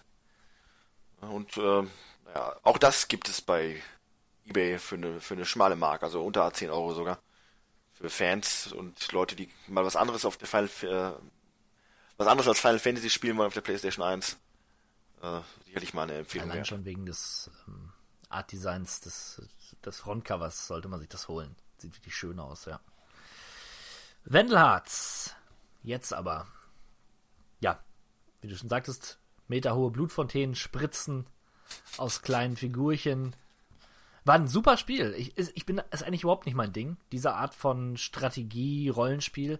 Aber Wendelharz hat mir, haben mir beide, haben mir in beiden Teilen sehr viel Spaß gemacht. Weil die Geschichte auch gut war, meiner Erinnerung nach. Allerdings habe ich keine Erinnerung mehr an die Geschichte als solche, aber ich weiß, mir hat es gefallen, was da erzählt wurde. Vampire Hunter D. Ich weiß, dass ich es gespielt habe. Und ich weiß, dass ich es richtig schrecklich fand. Ja, ich weiß auch, dass ich das gespielt habe und ich weiß auch, dass mir jemand vorher in sehr anschaulichen Bildern äh, von diesem Spiel berichtet hat und das hat dann einen ähnlichen Resident Evil Effekt bei mir gehabt. Ich habe mir da was richtig Tolles drunter vorgestellt, aber im Gegensatz zu Resident Evil war das nicht War das ein Tolles. gewisser- Also ein, Marcello? exakt, genau der Ah. war das und naja, das Spiel war dann halt schwerisch zu steuern. Es war ein Third Person Action äh, Survival irgendwas äh, basierend auf Vampire Hunter D, der Manga Vorlage. Ja, kein kein wirklich äh, ein Titel, der irgendwo in Erinnerung geblieben ist, aber nicht wirklich guter Erinnerung. Ja. Wild 9 hatte ich letztlich, glaube ich, schon mal im Podcast drüber gesprochen. Ähm, schönes, flottes 2,5D Jump-and-Run-Spiel. Wurde von der Presse ordentlich beworben. Und, ähm, ja, was soll man sagen? Das ist echt ein Spiel für Genre-Fans. Vielleicht gibt es ja Leute da draußen, die so 2,5D-Plattformer lieben und jeden sammeln wollen und diesen Titel hier noch nicht kennen. Jetzt kennt ihr ihn. Gute Kritiken bekommen. Ich mochte ihn sehr. Kauft es euch. Für die Fans. Wild Arms. Wild Arms, ein hervorragendes Rollenspiel für, für das System. Hat so eine westernartige Prämisse. Natürlich dann auch mit japanischer Kultur verknüpft. Aber allein dieses, dieser Intro-Track ist so cool. Er hätte von Ennio Morricone selbst stammen können. So Beinahe. Beinahe, ja. also wirklich, aber wirklich, wirklich ein tolles Spiel, bietet eine schöne Welt, auch äh, alles in 2D. Nicht so schön wie Suikoden 2, das muss man klar sagen, aber ähm, ganz cool. Und man hatte verschiedene Charaktere, die verschiedene Fähigkeiten besaßen, um mit der Welt in Kontakt zu treten. Beispielsweise gab es da so einen Cowboy-ähnlichen Typen, der hatte so eine kleine Ratte oder Maus dabei und konnte sie dann losschicken, um ja, um, um, um äh, sich in der Welt irgendwie zurechtzufinden oder um Hindernisse zu überwinden. So. Durch So. Mauselöcher zu kriechen und was dazugehört. Schönes Spiel. Ja, und ähm, als nächstes, jetzt habe ich endlich herausgefunden, welchen Wing Commander Teil ich gespielt habe. Nämlich Wing Commander 3 Heart of the Tiger. Das war das Spiel, was ich gespielt habe. Ähm, sag mir nochmal, wie der Schauspieler heißt, der da mitgespielt hat. Mark Hamill. Mark Hamill. Ja, sicher, Mark äh, Hamill. Besser bekannt Mann. als Luke Skywalker. Ja, mein Gott, ja, auf jeden Fall hat er da mitgespielt. In Realszenen, ja, das war ja so eine Mischung aus, ähm, aus, aus Filmszenen und Flugsimulation, beziehungsweise ja, Action-Kampf im Weltall. Ähm, war ganz witzig, weil man konnte verschiedene Entscheidungen treffen im Spiel und hat so ein bisschen die Geschichte in neue Bahnen gelenkt. Nette Sache und hat nicht umsonst ja gute, mindestens vier Teile bekommen. Das muss man erstmal schaffen. Und auch, ich glaube, auch auf drei oder vier CDs erhältlich, aber auch da wieder die Filmszenen, die die CDs vollgepresst haben. Nun ja. Wipeout, hatten wir, glaube ich, schon mal drüber gesprochen. Futuristisches Richtig, Rennen. Highspeed Also Racing. fand ich auch sehr beeindruckend damals. Und ja. Worms. ja, Worms 1, äh, der Klassiker, der die ganze Worms-Manie quasi ja, entst- entstehen lassen hat. Äh, wer kennt Worms nicht und tatsächlich ist der erste Teil immer noch einer der besten, weil äh, am klarsten ist, äh, was das Ziel ist und man nicht mit irgendwelchen merkwürdigen äh, anderen Waffen experimentieren muss oder komische gestellte Hindernisse noch äh, auf der Karte hat, sondern einfach nur vier Würmer gegen andere vier Würmer und ab die Bazooka. Wurm gegen Wurm. Ja. Ab die Nase hieß es dann bei Worms Armageddon. Ich, ich, ist ja allgemein. Das lässt sich auch es nicht ist, kalt, Es was, ist aber- allgemein bekannt, dass ich Fan von den Worms bin, aber nur mit der Nase. Ich hasse es, dass man den, die Nase entfernt hat. Das, da komme ich nicht drauf klar. Naja, Worms Armageddon, dasselbe in grün. Rosa. Wu-Tang Shaolin Style hatte ich ja eben schon genannt. Es ist Thrill nur mit ähm, Samurai und den äh, Mitgliedern des Wu-Tang Clans, von denen ich noch nie ein Lied gehört habe, weil ich Rapmusik nicht mag. In der Regel. Ja, Okay, das war das. Und ich glaube, also ich habe hier nichts mehr auf meiner Liste stehen. ja, ich habe auch nichts mehr, was es wirklich wert ist, noch erwähnt zu werden. Ja. Also natürlich haben wir nicht jedes Spiel genannt. ne? Wir haben ja gerade gerade hinter den Kulissen resümiert. Es gibt um die 4000 PlayStation 1 Spiele. Die wollten wir hier euch nicht alle vortragen. Wobei es auch eine Herausforderung gewesen wäre. Jedes Ja, einzelne für- Spiel. für- Oder hätte, hätte sich der ein oder andere Hörer sicherlich sehr gefreut. Aber ich denke, wir haben es jetzt erst einmal von den Spielen her ähm, ausführlich erschöpft. Gerade habe ich auch eine Leere in meinem Kopf. Bin froh, dass wir darüber gesprochen haben. Und ähm, vielleicht, vielleicht, wenn du kannst, lass uns doch mal eben unsere fünf liebsten Spiele der Konsole nennen. Schwierig, was? Äh, schwierig. Und vor allem, ich mach's ja im Gegensatz zu dir, das will ich ganz verraten, jetzt aus dem Kopf ja, heraus. ich weiß. Ja, aber ähm, es ist eigentlich gar nicht mal so schwer. Ich denke mal, ähm, meine fünf Titel, und die sind jetzt nicht unbedingt in äh, der Reihenfolge, sondern einfach nur die fünf Titel, die ich als die besten erachte, wäre auf jeden Fall Resident Evil 2 mit dabei. Das kann ich verraten. Ähm, ganz eindeutig ähm, Suikoden 2. Und das kann man soweit auf Platz 1 setzen. Final Fantasy 7 gehört auch ganz zweifellos dazu, genauso wie Metal Gear Solid. Da wäre ich schon bei 4. Tja, und das fünfte Spiel, dann müsste ich noch mal ein wenig in mich gehen. Schwanke ich ein wenig zwischen Gran Turismo 2 auf der einen Seite und äh, mal kurz einen Blick auf meine Liste hier werfen. Äh, was haben wir denn noch so? Ja, Tony Hawk 2. Ja, wenn ich mich entscheiden müsste zwischen Tony Hawk 2 und Gran Turismo 2, würde ich noch zu Tony Hawk tendieren. Das wären dann meine Titel. Okay. Ja, meine Liste entscheidet sich nur marginal davon. Auf der 5 habe ich auch Metal Gear Solid. Auf der 4, da teilt sich der Platz ein bisschen. Ich konnte mich nicht entscheiden zwischen Breath of Fire 3 und Suikoden 2. Resident Evil, wohlgemerkt, nicht der zweite Teil, auf der 3. Tomb Raider auf der 2 und Final Fantasy auf 7 auf der 1. Ja, Ja. ich denke mal, das trifft den Geschmack der meisten Leute. Also da so, sind wir äh, echt äh, Mainstream, muss man, muss man mal sagen. Ja, das stimmt schon, aber sehr gut. Das waren aber auch halt die, sind die Klassiker. Und ein gutes Spiel ist ein gutes Spiel, Ja. ob es jetzt 12.000 Leuten gefällt oder 10 Millionen. So ist es. So sieht's aus. Ja, tolle Konsole. Eine Konsole, die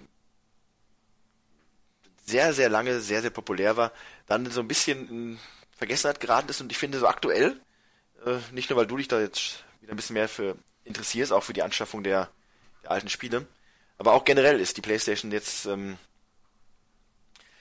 eindeutig wieder äh, auf dem aufsteigenden Acht, was die äh, Sammelleidenschaft und die Nostalgiewerte angeht, weil Nostalgie ist das Stichwort, die Schwelle gerade ein wenig auch sich verschiebt, dass die PlayStation 1 eindeutig schon Ja. jetzt zu den Retro-Konsolen gehört und äh, demnach auch dann die Leute interessierter daran sind, Das macht es mir natürlich jetzt schwierig. was zu holen. Macht es mir natürlich schwierig. gewisserweise schon. Auf der anderen Seite muss man aber auch sagen, auf der Playstation gibt es halt echt auch viel Schrott. Und äh, ich glaube, eine komplette Sammlung aller Titel ist nicht wirklich erstrebenswert. Außer man ist halt so ein, so ein Freak. Aber Großen und Ganzen, äh, ja, so schwer ist eine Playstation-Sammlung nicht an guten Spielen. Also zu, mein, äh, Ziel, mein Ziel ist es, mir jedes Spiel zu besorgen, was ich gespielt habe auf der Playstation damals und was ich haben wollte damals.